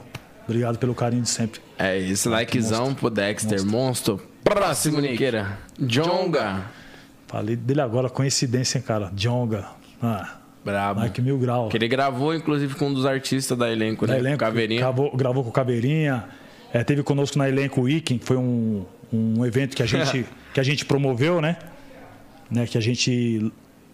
Fizemos aí uma espécie de, de, de, de um, um mercado musical onde a gente é, mostrou a nossa cara e para que a gente veio. A gente não veio para concorrer com empresa A, B, C ou D. Nós viemos para mostrar que é possível ser unido no movimento do, do, do, do funk, do hip hop. Era pra executar um É, bom trabalho. Para fazer né, um bom trabalho. E nesse, e nesse contexto nós fomos agraciados com a presença do Jonga. E eu o conheci nessa, nessa oportunidade. E o Jonga chegando lá, cara, é, contar uma história bem rápida aqui. Tava Hariel, Dom Juan, Ig, Jonga. Cara, a nata da molecada assim, da, da música, do, do, do funk, do, do trap. E aí tinha um garoto que a gente fazia um trabalho social, né, trazendo ele para ajudá-lo também a gravar algumas paradas. E é um cara muito iluminado que era o, o- o Preto Pet. E aí o Preto Pet tá lá e o pessoal e a gente preocupado, falou, pô, esses caras faziam uma música, ele falou: "Não, vem cá, Pretão, você não vai embora não. Você vai gravar com a gente aqui". Que foda. E aí o Preto Pet ele lança o hit periférico. Caralho. Hit periférico canta um garoto que é um, vamos dizer assim, basicamente um anônimo no meio dessas estrelas aí. Que foda. E aí, o responsável por pegar aqui e falar: vem cá, uma demonstração de humildade dessa, com o quilate que é ele, e a importância que ele tem dentro do movimento hip hop, das suas falas, da sua música, Como não dá like pra um cara desse? Uma figura humana Ma- Ele é muito brabo, ele é, Ele é muito conceituado, né? foda, meu. É ativista fudido. Tem que respeitar. Atitude. O Jong é foda, mano. Tem, tem, não. não dá. Se ficar rasgando cedo aqui, vai dar a impressão até que. É monstro. que eu- É, eu não sei se você já falou na hora que eu tinha saído, lá no elenco você tá com um Cauê. Cauê, Kai Black, Caveirinha, FK, Mariá, Nauta MC, MC Levi. Agora nós temos o, o, o Dunk, Duke, Martin.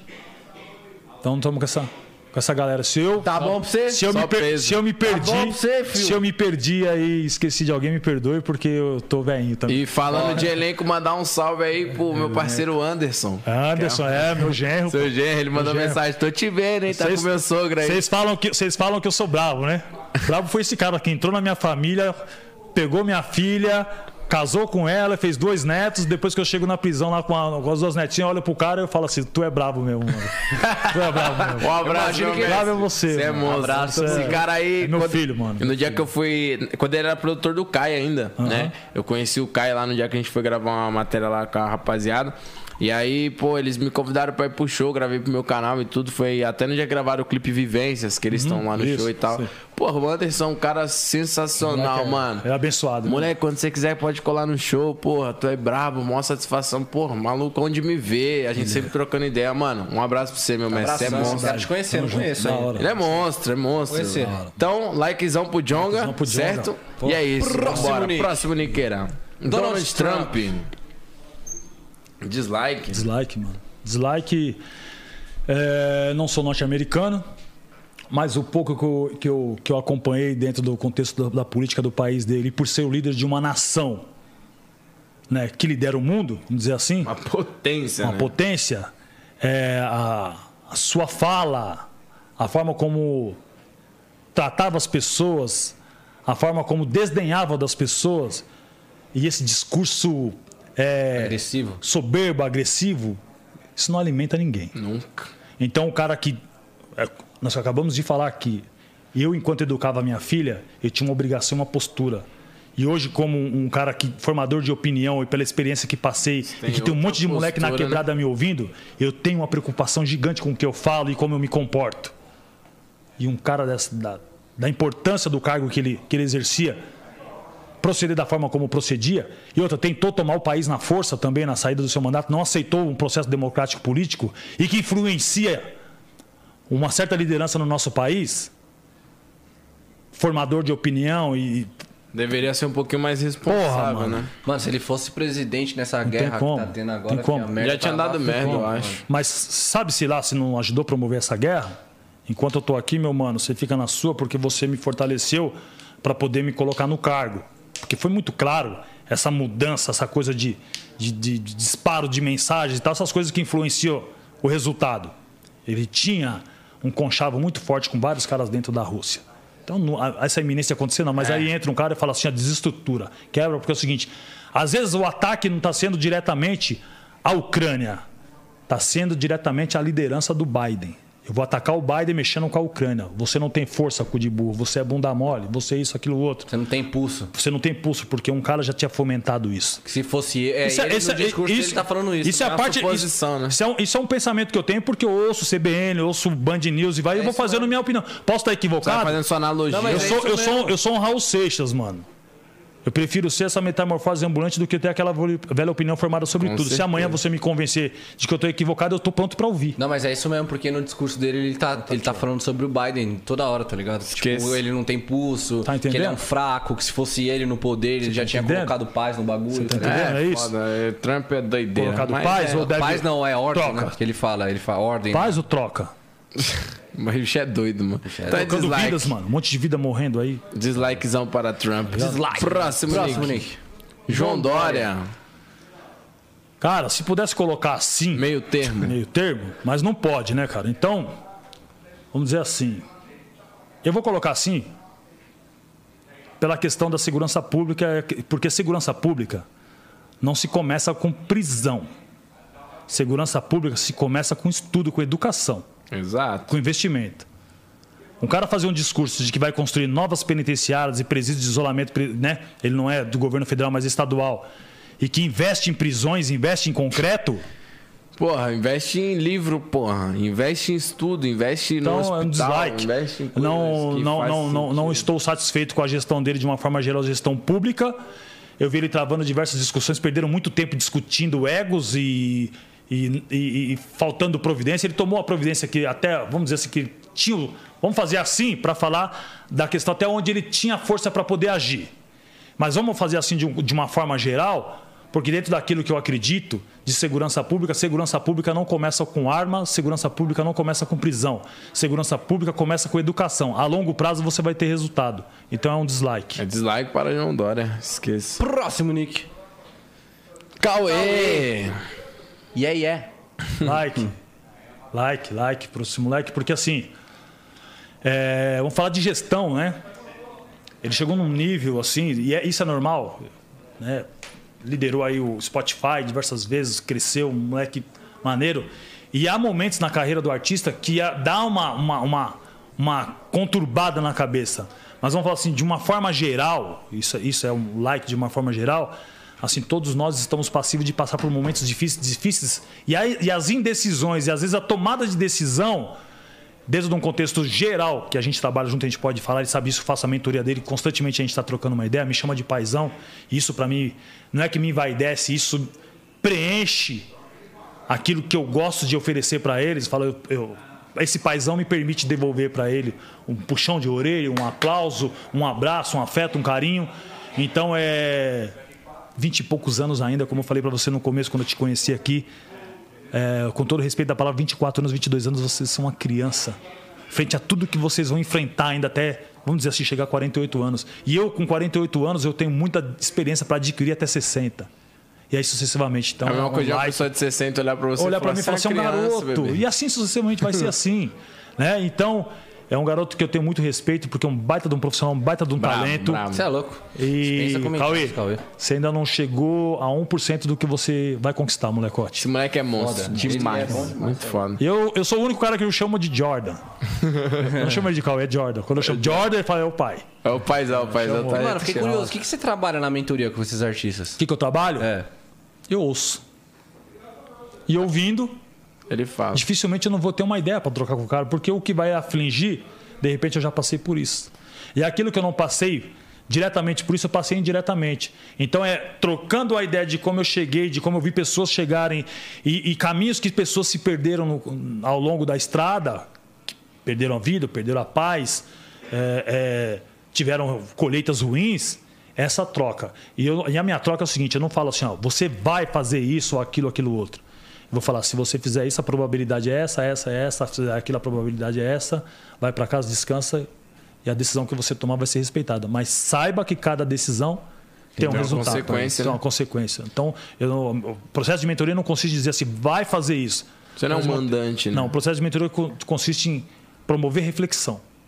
Brabo. E quando eu falo que ele fala, nossa, pai, depois daquela ideia que a gente trocou, Isso é muito mano, importante, velho. É isso. Não é à toa que você vê muitos atletas de basquete lá de fora, Uhum. tipo NBA. Você vê que os caras é extremamente estruturados é, psicologicamente, justamente porque eles têm um, um cara dentro do, do- da- das escolas universitárias ali, das universidades, que é um Trabalha mentor, isso. mano. Além do cara ser um professor de basquete, ele é um mentor, ele é um pai pros caras. O- Eles apontam muito isso na, na, na série do, do Jordan, tá ligado? Jordan. Isso é muito louco. É processo de mentoria. É isso. Likezão pro, pro, pro, pro, pro- pro Jordan. Jordan, salve Jordan. Próximo, Nick. Se não estiver assistindo, tá moiado. Jordan. O Kai Black. É o que eu tô falando.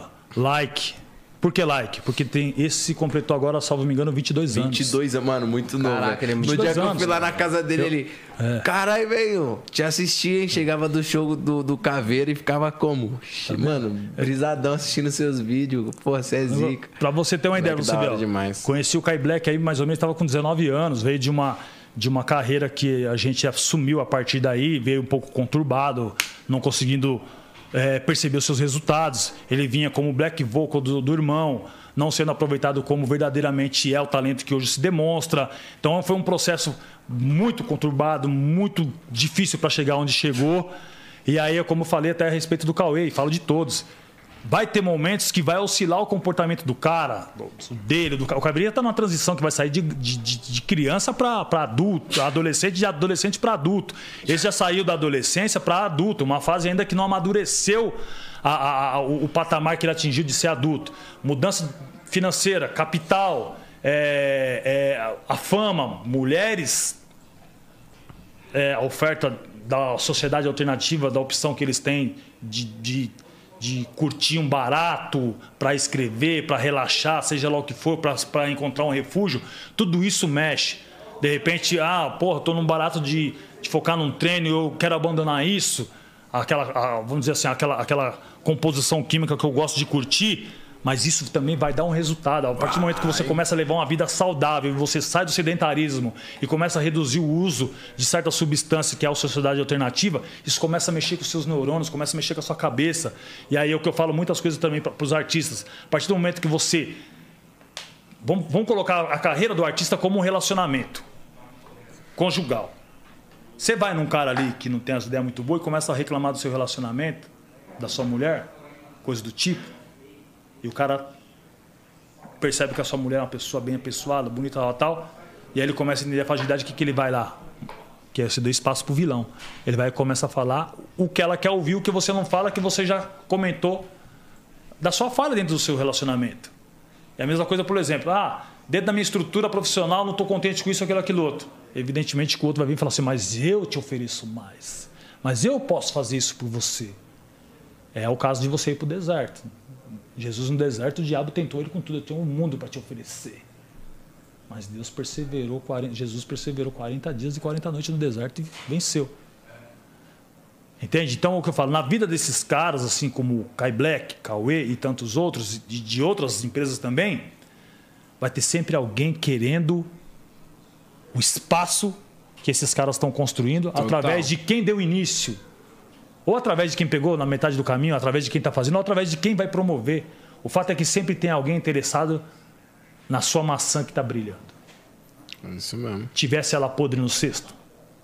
Ninguém é ligado. E isso acaba mexendo porque a, a, a, essas ofertas são tentadoras. Então qualquer coisa que possa, assim, vamos dizer assim, significar um abalo numa estrutura de um gestor. Eu não estou falando de mim com ele, eu estou falando de como eu vejo várias guerras na internet de artistas com empresários. Sim. E depois, na outra semana, estão tudo bem. Por quê? Porque oscila. É um jovem que sai de um patamar. De... Lembra que eu falei de Sim. zero para baixo? É até chegar aqui, equalizar e começar a isso transformar em, em dividendos que começam a mudar o estereótipo da vida do cara, uma mansão, um carro, isso, aquilo, outro. Isso confunde a cabeça do cara. Então, isso é, é isso é resquício da sua imaturidade de forma positiva, porque ele vai maturar e ele vai amadurecer até um certo ponto. Então tem meu like, porque vai crescer muito e, e merece, é merece. Tem que respeitar. Merece. Próximo, Niqueira. Guilherme, Guilherme Luiz, Luiz Garcia. Garcia. Luiz Fernando Garcia, acabei de falar. Surpreso, obrigado aí até pela, pela oportunidade de poder falar desses caras. Esses caras, eu sempre falo para eles, eu os encontrei numa bifurcação. E essa bifurcação significava ou a vida ou a morte. E se eu estou aqui falando com vocês, porque esses caras nessa bifurcação me ofereceram vida. Que eu tinha certeza que o outro caminho eu ia continuar na trajetória ou da morte ou da prisão. Esses caras mudaram a minha vida e o que é mais interessante em cima de tudo isso é que esses caras foram metralhados porque deram oportunidade para um cara que saiu da prisão depois de 15 anos. E mesmo assim não soltaram a sua mão. E não largaram da minha mão que não desse certo o nosso trabalho, mas o carinho que eles tiveram comigo, o respeito com a pessoa, com a minha pessoa, com a minha família, eu vou ser eternamente grato em milhões de gerações. É isso, likezão like, cara. Likeada. Brabo. Próximo, Nix. Luciano. Luciano. Like, meu fiote. Olha o sorriso no rosto. Olha o sorriso. Ah. cara, sabe por que isso aí, cara? Foi o início de tudo, né? Eu sou empresário de jogador de futebol e, e, e é, tenho, um, um conceito, vamos dizer assim, renomado porque esse cara ajudou a mudar a minha história. E a gente mudou a história junto porque eu o conheci praticamente com o tênis furado, tinha vergonha de falar, não, quis, não queria trocar o celular quando eu ofereci para ele um celular melhor, é, não acreditou que ia do Havaí para o Corinthians. Não acreditava, ele tremeu quando eu falei para ele: você está indo para o Corinthians. Prepara todas as suas coisas, amanhã eu venho te buscar. Ele tremia. Imagina um garoto saindo do Havaí, que jogou duas vezes só no profissional e já está sendo transferido para um dos maiores clubes do país. Isso é foda. Tá e, é o cara, likezão, e outro monstro. like, monstro, porque confiou e confia em mim, eu confio muito nele. Tem meu carinho, esse eu trato como um filho de verdade. É isso. Like monstro, né, Likezão. fiote? Monstraço. Próximo, Niqueira. Lula. Lula. Laicão. Muito obrigado, meu companheiro. Companheiro, companheira. Vou dizer um negócio a você. Olha só, dando like pra vagabunda aí, tá aqui.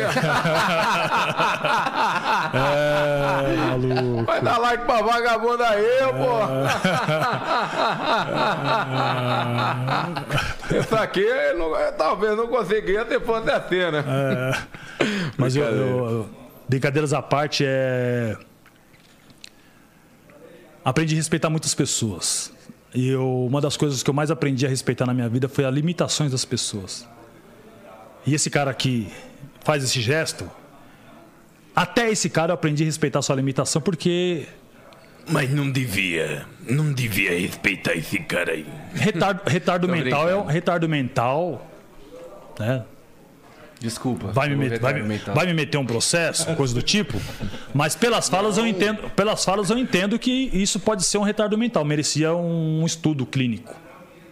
Tá tudo bem, eu cheguei à liderança do meu país, tal, tal, você fala que eu tenho um retardo mental. A sua fala me deixa confuso no mínimo, né? E aí eu vejo esse cara aqui, presidente Lula, que tem um like, que as pessoas vão falar, eu já, quando eu já, já postei Lula, já caiu alguns seguidores, já postei Lula, já subiram meus seguidores.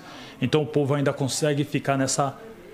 Né? Essa Eu, faço, eu balança, faço uma né? medida, né? O pessoal fica meio oscilando. Por que, que eu falo isso, cara?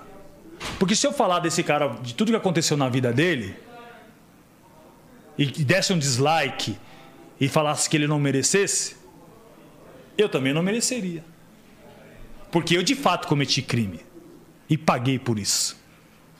E estou aqui frente a vocês fazendo um trabalho. Nós estamos aqui socializando e fazendo um trabalho. Hoje é meu trabalho. A minha experiência, toda aquela tristeza que aconteceu na minha vida, toda aquela tragédia, eu transformei em coisas boas e ofereço coisas boas. Não foi porque eu fiquei preso, porque eu passei por, por diversas situações dentro do contexto criminoso, que hoje eu ofereço maldade para os outros. É, que você perdeu seu lado A maldade humano, né? que já aconteceu comigo já me bastou. Tudo de ruim que eu, pude, que eu promovi para a sociedade já acabou. Eu tenho sede de, de fazer coisas boas. E por que, que eu não vou acreditar num cara que tem toda a experiência que teve, que passou por tudo que passou, e eu venho dentro, do- não venho defendê-lo enquanto tudo o que aconteceu? Isso é papel da justiça. Eu só coloco um ponto de interrogação para que as pessoas reflitam. A justiça no nosso país só é justiça quando condena, quando manda matar, ou a justiça é justiça também quando absolve? Faz sentido. As mesmas alegações que tiveram Ministério Público e acusação para que o condenasse, houver, houve também da outra a contrapartida do princípio do, de contraditório e ampla defesa, que em tempo hábil conseguiu provar que, quiçá, ele passou por uma articulação política maquiavélica para acontecer o que aconteceu com ele. E ele se restabeleceu, não foi porque ele quis, foi através da justiça. Então a justiça tem os seus, os seus, os seus escalões. Primeira instância, segunda instância e assim respectivamente até o STF. E as decisões foram tomadas. Então, eu repito, nós só temos justiça no país quando te condena a pena de morte. Imagina se fosse pena de morte, estaria morto sem dever. Tava morto, verdade. Nós tivemos exemplos no- no- na primeira potência do nosso país que depois de 23, 25 anos, um estuprador foi absolvido porque hoje a tecnologia pegou o material genético coletado e, e periciou e não era da pessoa. E aí, os 20 pontos? Nós tivemos uma senhora recentemente, não muito distante, que foi condenada e foi presa, nem condenada tinha sido, foi presa, porque deu uma repercussão, porque a mídia caiu em cima, que ela deu cocaína para a filha, um bebê. Mas depois, periciando tudo isso, constatou que na medicação da criança con- continha é, componentes químicos que se assemelhavam à cocaína, ou que era cocaína, para fazer a composição Sim. do remédio, e que a criança tinha uma, uma vamos dizer assim, uma fragilidade para isso, eu vou colocar desse jeito, e a criança acabou morrendo. O fato que a mãe foi para a prisão, sem antes ter toda essa certeza desse laudo, e na prisão ela sofreu a violência de um mundo que é que pratica a intolerância por, por ignorância. Não teve a paciência de esperar sair o resultado, já, já saiu julgada da sociedade, já foi colocada na prisão e na prisão sofreu também com a ignorância, com a intolerância. E aí ela ficou cega de um olho toda sequelada, Nossa. mas saiu absolvida porque o laudo demonstrou que a mãe nunca fez isso. Caralho, foda. Então ela perdeu uma criança, um filho, ela perdeu a visão, ela sofreu no cárcere, vamos dizer assim, foi excomungada e depois foi provado. E eu tenho certeza que o que foi provado não foi repercutido. Não foi repercutido Tenho tanto certeza. quanto? Nem 1%. Nem 1%. Nem 1%. Pedir desculpa. Ah, desculpa. Bora acusar outro. Filha da puta, isso aqui. Ô, desculpa. Bem baixinho. Ô, desculpa aí. Bora acusar outro. Então eu falo, se eu apontasse o dedo pro Lula dizendo, ah, ex-sentenciado isso, aquilo, aquilo, eu estaria tirando uma pedra em mim. Mas não é por essa razão que eu admiro, não é por essa razão que eu dou like para ele. É pela, é pela razão de ser um nordestino que contrariou as estatísticas, que chegou à liderança do nosso país e que ouviu um discurso. Eu, na prisão, eu ouvi ele discursar e chorando que o primeiro diploma da vida dele era de presidente do seu país. Isso me motivou a ir para a faculdade. Esse foi um dos caras que falou assim: um dia eu vou estudar, eu vou fazer faculdade. Olha a importância de um diploma. Ele não fez faculdade, mas ele foi diploma, diplomado como presidente do nosso país. E aí, num outro contexto, roubou o nosso país? Será que roubou? Será que fez isso? Será que fez aquilo outro? E por que, que um país sendo roubado, sendo depre- depredado, teria o combustível num, num determinado valor, ser credor do FMI, os pobres podendo consumir, ter carro, isso, aquilo outro, aí depois vem com a desculpa de quando eles saíram, eles quebraram o país e ninguém ergue o país. Petrobras bateram recordes e recordes. Vale, tantas outras empresas mineradoras crescendo absurdamente, deixando uma determinada classe bilionária, abrindo cada vez mais esse abismo entre o pobre e o rico. Passa na rua, já, as calçadas já quase não tem mais espaço de moradores de Não, rua. Tá foda. Buraco, você vai, tirar pelos buracos na via, pelo combustível super caro, pela, cortando diversas vezes recursos para a cultura, para a educação Pra investir em si próprio. para investir em armas. O, o, o, o, o que né, julga constantemente o presidente Lula prefere investir em armas. Quando, desde quando a arma educa? A arma dá medo. A arma tira vida. Agora, o que, que promove medo para esses caras que são a favor da violência e da arma? O que promove medo para eles é a arma chamada cérebro. Conhecimento. Inteligência, conhecimento. E ele é um cara que investe na ignorância do povo, onde se resolve com uma arma. Jesus Cristo nunca ofereceu arma. Quantas vezes, mestre, se eu, se eu tomar um tapa na face, mais ou menos assim, quantas vezes eu, se eu tomar de um lado, eu ofereço a outro. Se eu tomar sete tapas, quantas vezes eu tenho que perdoar? 70 vezes sete. Nunca Jesus falou de uma arma. Sequer. Mas ele disse que há tempo de plantar, de colher, de matar e de não matar e de viver. Então, se, se temos que travar uma guerra para voltar o nosso país a uma estabilidade, no mínimo, eh, no mínimo uma estabilidade econômica, que a guerra seja travada, mas travada nas urnas, com respeito, com adequação, com princípio demo- democrático respeitado, e não querer fazer como o Trump incentivou, tomar nas urnas, que é o prenúncio que o, o cara da arminha, toda hora, começa a dar Sempre suas dicas coloca, que né? eu vou tomar, se eu não ganhar na mão, eu vou ganhar na força, que eu já estou armando o povo. Então eu sou a favor de um cara da educação que eu vi o ProUni nascer, eu estava na, pri- eu tava na, na- na prisão e ia para a faculdade. Eu comecei a perceber o cheiro do perfume da faculdade mudar nos elevadores. Que eram pessoas chegando das conduções com uma marmitinha dentro da bolsa e um cheiro de suor, porque saiu do trabalho, pegou condução e foi direto para a faculdade. Eu percebi essa mudança na prisão, na, na- na faculdade em 2008 pessoas humildes pelo ProUni, pelo programa de incentivo que o PT, que esse cara criou, para mudar a história. Então nós temos hoje diversos outros doutores aí que foi advento disso, da, da política desse cara. E eu vejo agora diversas outras pessoas não tendo condição de frequentar uma faculdade porque a política de educação mudou no nosso país. Like um atrás do outro, É falando mesmo. aqui é Marcha. Laicão. Likezão pro da próxima, Nick. Como é que é? Matheus, tá Ô, Matheus da Vó. Puta O brabo. humildade em pessoa, um garoto pretão, né? Igual a gente se fala, a gente troca uma ideia. Pretão, igual o pai dele, meu parceirão também, é o Negrão James. Meu parceiro, né? Negrão James, é o Negrão James. Da avó é um cara que, que me conquista toda vez que eu converso com ele, pelo semblante, pela fala, pela humildade. Batalhador pra, pra caramba. É, ele teve no, no, numa trajetória, um momento um pouco de, de, de dificuldade na, na sua trajetória, porque manteve a sua personalidade acima da sua profissão. E é foda um cara abrir mão da sua profissão para manter sua personalidade e mostrou isso. Aí falamos também, mostra em campo. Você vai ter mais força ainda. Manteve sua personalidade e mostrou em campo. E é foda. Esse moleque é foda. Tem, que respeitar. Like, Likezão. Próximo, Niqueirão. MC Livinho. Livinho. MC Livinho. Porra, Livinho. Tem dois períodos do Livinho, né? Eu posso compreender. E acho que eu vou inovar nessa, nessa parte. Eu faço assim pro Livinho dislike.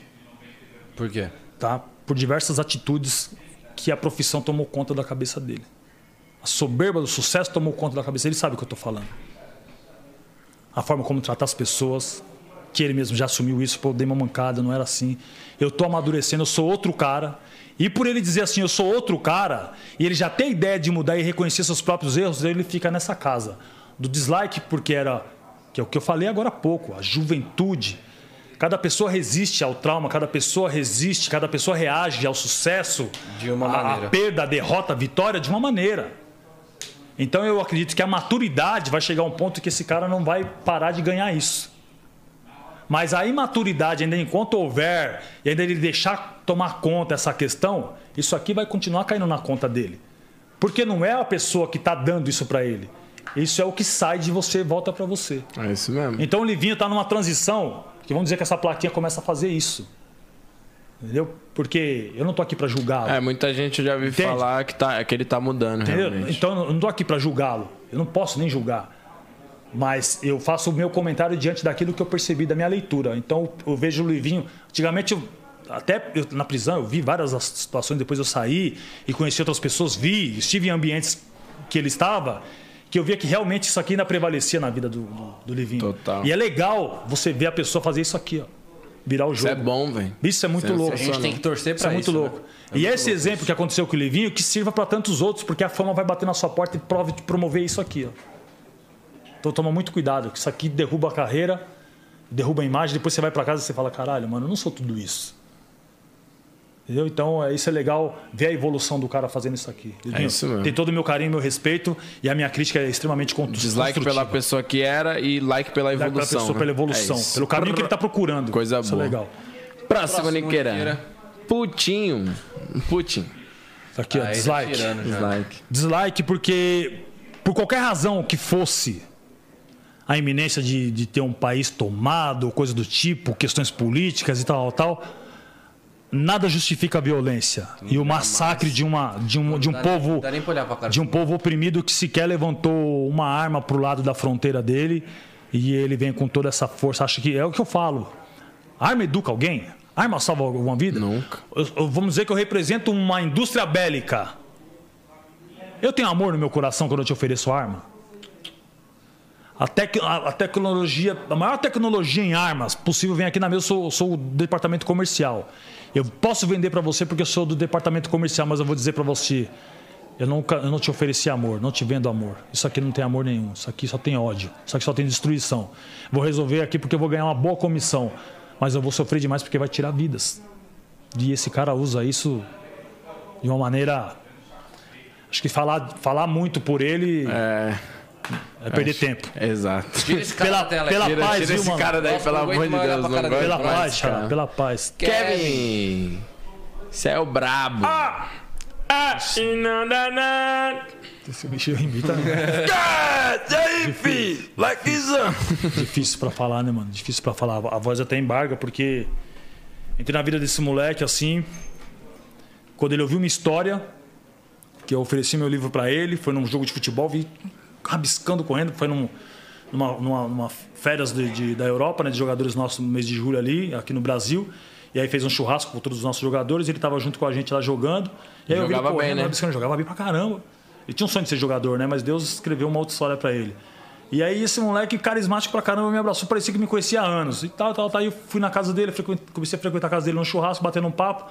E aí a mãe dele perguntou, Dona Val, né? A gente fala muito sobre isso. Aí a Dona Val perguntou assim: quem que é esse cara aí? Não, mãe, é o fulano e tal, tal. Kevin, Você de novo, você só procura bandido, não sei o que lá, tal, tal, dona Val. E ela fez isso, que é mãe, é papel de mãe, proteger, Total. defender e tal, né? Não, mãe, mas você não tá ligado à caminhada dele, ele escreveu um livro e tal, tal, tal. Aí um dia, numa oportunidade, eu falo, como que é seu trabalho? Eu falo, sou empresário de jogadores, faço mentoria, mas como que é isso? É isso, aí ela foi, o Kevin precisa de um cara assim, tal, tal, tal. E aí a gente foi, vamos fazer, vamos fazer um trabalho experimental e eu comecei a fazer. Aí fazendo mentoria com o Kevin, batendo papo, ele sempre me ligando, pai, isso, aquilo, outro, dividindo, e eu oferecendo leituras para ele, livros, textos, mandando para ele, batendo papo. E aí na aflição ele começou a me ligar e a gente foi entrando no universo do Kevin. E a mãe dele um dia ela me chama e fala assim, Ângelo, obrigado pelo que você tem feito na vida do, do meu filho, do Kevin. O Kevin nunca sentou na mesa para conversar comigo. Que foda. E hoje eu conversei com o Kevin três horas na mesa. E eu vejo a ideia do, do Kevin modificando e tal. E aí veio a pandemia e tudo aquilo outro. A, a crise do Covid, tudo. Aí eu vi, o garoto chorar, bravo pra caramba, de repente, Covid, ah, eu vou morrer. Calma, mano, você não vai morrer, não é assim. Então você via o, o gigante que ele era e a simplicidade de uma criança de chorar com medo até de morrer, porque não tinha o sintoma como as pessoas ficaram, mas você vê que assim. Eu falei, Kevin, é só um papel, né? Pra poder trabalhar a mente dele. Há 10 minutos atrás, você tava, porra, Covid já tô bem pra caramba, tal, tal, tal. Mas aí veio um, lá, veio um relatório dizendo que você estava com Covid, você já se destruiu, você está se afundando no buraco. Calma, psicológico até. É lógico que você está com vírus, mas se você não trabalhar o seu psicológico, você vai embora. Não, pai, eu vou morrer. Não vai morrer. Então eu conheci a essência desse moleque. E a inconformidade, né, o inconformismo de tudo que aconteceu com ele, não me desce e nunca vai descer. E ele tem meu like porque eu vi esse cara diversas vezes encerrar sua fala com a mãe dele, mesmo brigando e tal. Mãe, eu te amo. E isso é uma coisa que e entra na minha cabeça até hoje. Mãe, eu te amo. E falar para os amigos, negão, eu te amo. Termina uma ligação, te amo, tá, pai? E falar com o outro ali, ei, Rian, te amo. Mano. Ei, Ariel, eu te amo. Falar, eu te amo o te amo mundo, tava na boca desse cara toda hora. Mano. Incrível. Então ele tem um like assim que. Não tem nem o que falar, né? O moleque era. que moleque Você acha que é o que rolou com ele é aquilo mesmo? Cara, tem agora um, né, uma a reabertura do caso. Abertura não, do caso. É, vi. ele, ele, ele ia. O caso foi para com pedido de arquivamento pelo Ministério Público e pelo, pelo delegado. E aí, esperando nove meses, sete meses, teve esse pedido de arquivamento e Deus abençoou da Dona Val conheceu um escritório muito competente de, de peritos criminais e tal. E aí fizeram uma prévia no, no inquérito e lograram em constatar que, por exemplo, impressões digitais não foram confrontadas, porque foram coletadas. É, no primeiro depoimento de um determinado pessoa que estava, que estava no, no, no ambiente, do, no local do acidente, né, que levou à morte, um depoimento em que já havia duas mulheres. E isso não foi explorado. E existe uma segunda mulher, que agora está sendo um processo de investigação. É, não há acostado nos, nos, nos autos do inquérito herb dos telefones, é, a investigação. herbes dos telefones? Herbes é a comunicação de todos os telefones, quem se comunicou, onde estavam, se comunicou, não teve a quebra do sigilo para ver o que foi falado. Isso tudo a, a polícia consegue pegar? Tudo isso tem que ser feito. Pega. Tem que ser feito. Tudo isso tem que Pode ser feito. Isso é perícia. que for, mas tem que ser ser feito. Tem que ser colocado. Por exemplo, são diversas imagens que a gente tem em vários YouTubes aí, vários canais. Mas não tem uma imagem colocada no, no, no- no processo. Diversas falhas. Então, quer dizer, porque só naquele andar não tinha câmera? Muito estranho, mano. Quer dizer, o cidadão que disse ter visto uma briga e visto de frente no- do outro hotel, foi dito no, no- no- inquérito que ele não estava naquele hotel. Que não havia o- registro ma- dele. Não havia registro. Mas o hotel que notificaram para dar esclarecimento se ele esteve hospedado lá é um outro hotel que não o que tinha visão, que estava de frente, que, Caralho, verda- e muito que com- verdadeiramente ele estava hospedado. Nossa, o muito rapaz esteve sim hospedado no hotel de frente, não no outro, que é o Lagueto, a uma certa distância. Então são falhas no inquérito gritantes que a família hoje clama para que seja investigado verdadeiramente, não procurando responsabilizar uma pessoa, buscando em sim A a, verdade. E se na verdade trouxer, vamos A dizer assim, responsabilidade a de alguém. responsabilidade de alguém, que, que a justiça seja feita. Porque cada um sabe da responsabilidade que tem pelos seus próprios atos. É isso. Não é a procura de A ou B ou C ou D. É a procura de um mínimo conforto dentro do contexto da resposta que a, que a- que- que a mãe queria. A mãe sabe que o filho não vai voltar. Esse- essa dor, esse sofrimento, tá ali, guardado. Mas ela não pode dormir toda vez lembrando que não foi investigado da, da forma como deveria e que existe a possibilidade de trazer a verdade.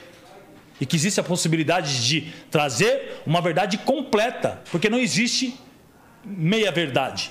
Verdade é única. Meia mentira existe toda hora, sabe por quê? Porque, ó, veja bem, é... mentira esconde sempre alguma coisa. Quando parar de esconder as coisas, deixa de ser mentira e passa a ser verdade. E verdade é única. É isso que ela procura. Então, é, é uma fase nova no processo que a mãe está sofrendo muito com isso, está mexendo, vai mexer. Falei, dona Val, isso vai mexer com a sua cabeça. Mas se prepara porque você almeja é, algo que ainda que possa confortar um pouco mais e você fala assim, ó, foi investigado e o que aconteceu com meu filho verdadeiramente não tenho sombra de dúvida que foi isso. É isso. E se há elementos para serem explorados, Tem que, Que ser, explorado, seja explorado. Seja É explorado. Né? E esse É foi o É like ou dislike, pai. Aulas, hein? Aulas e palestras, você é louco, Mano, muito tá foda. do lado do homem tem que ter um Não, processador. Não, mas ele é monstro, tá maluco.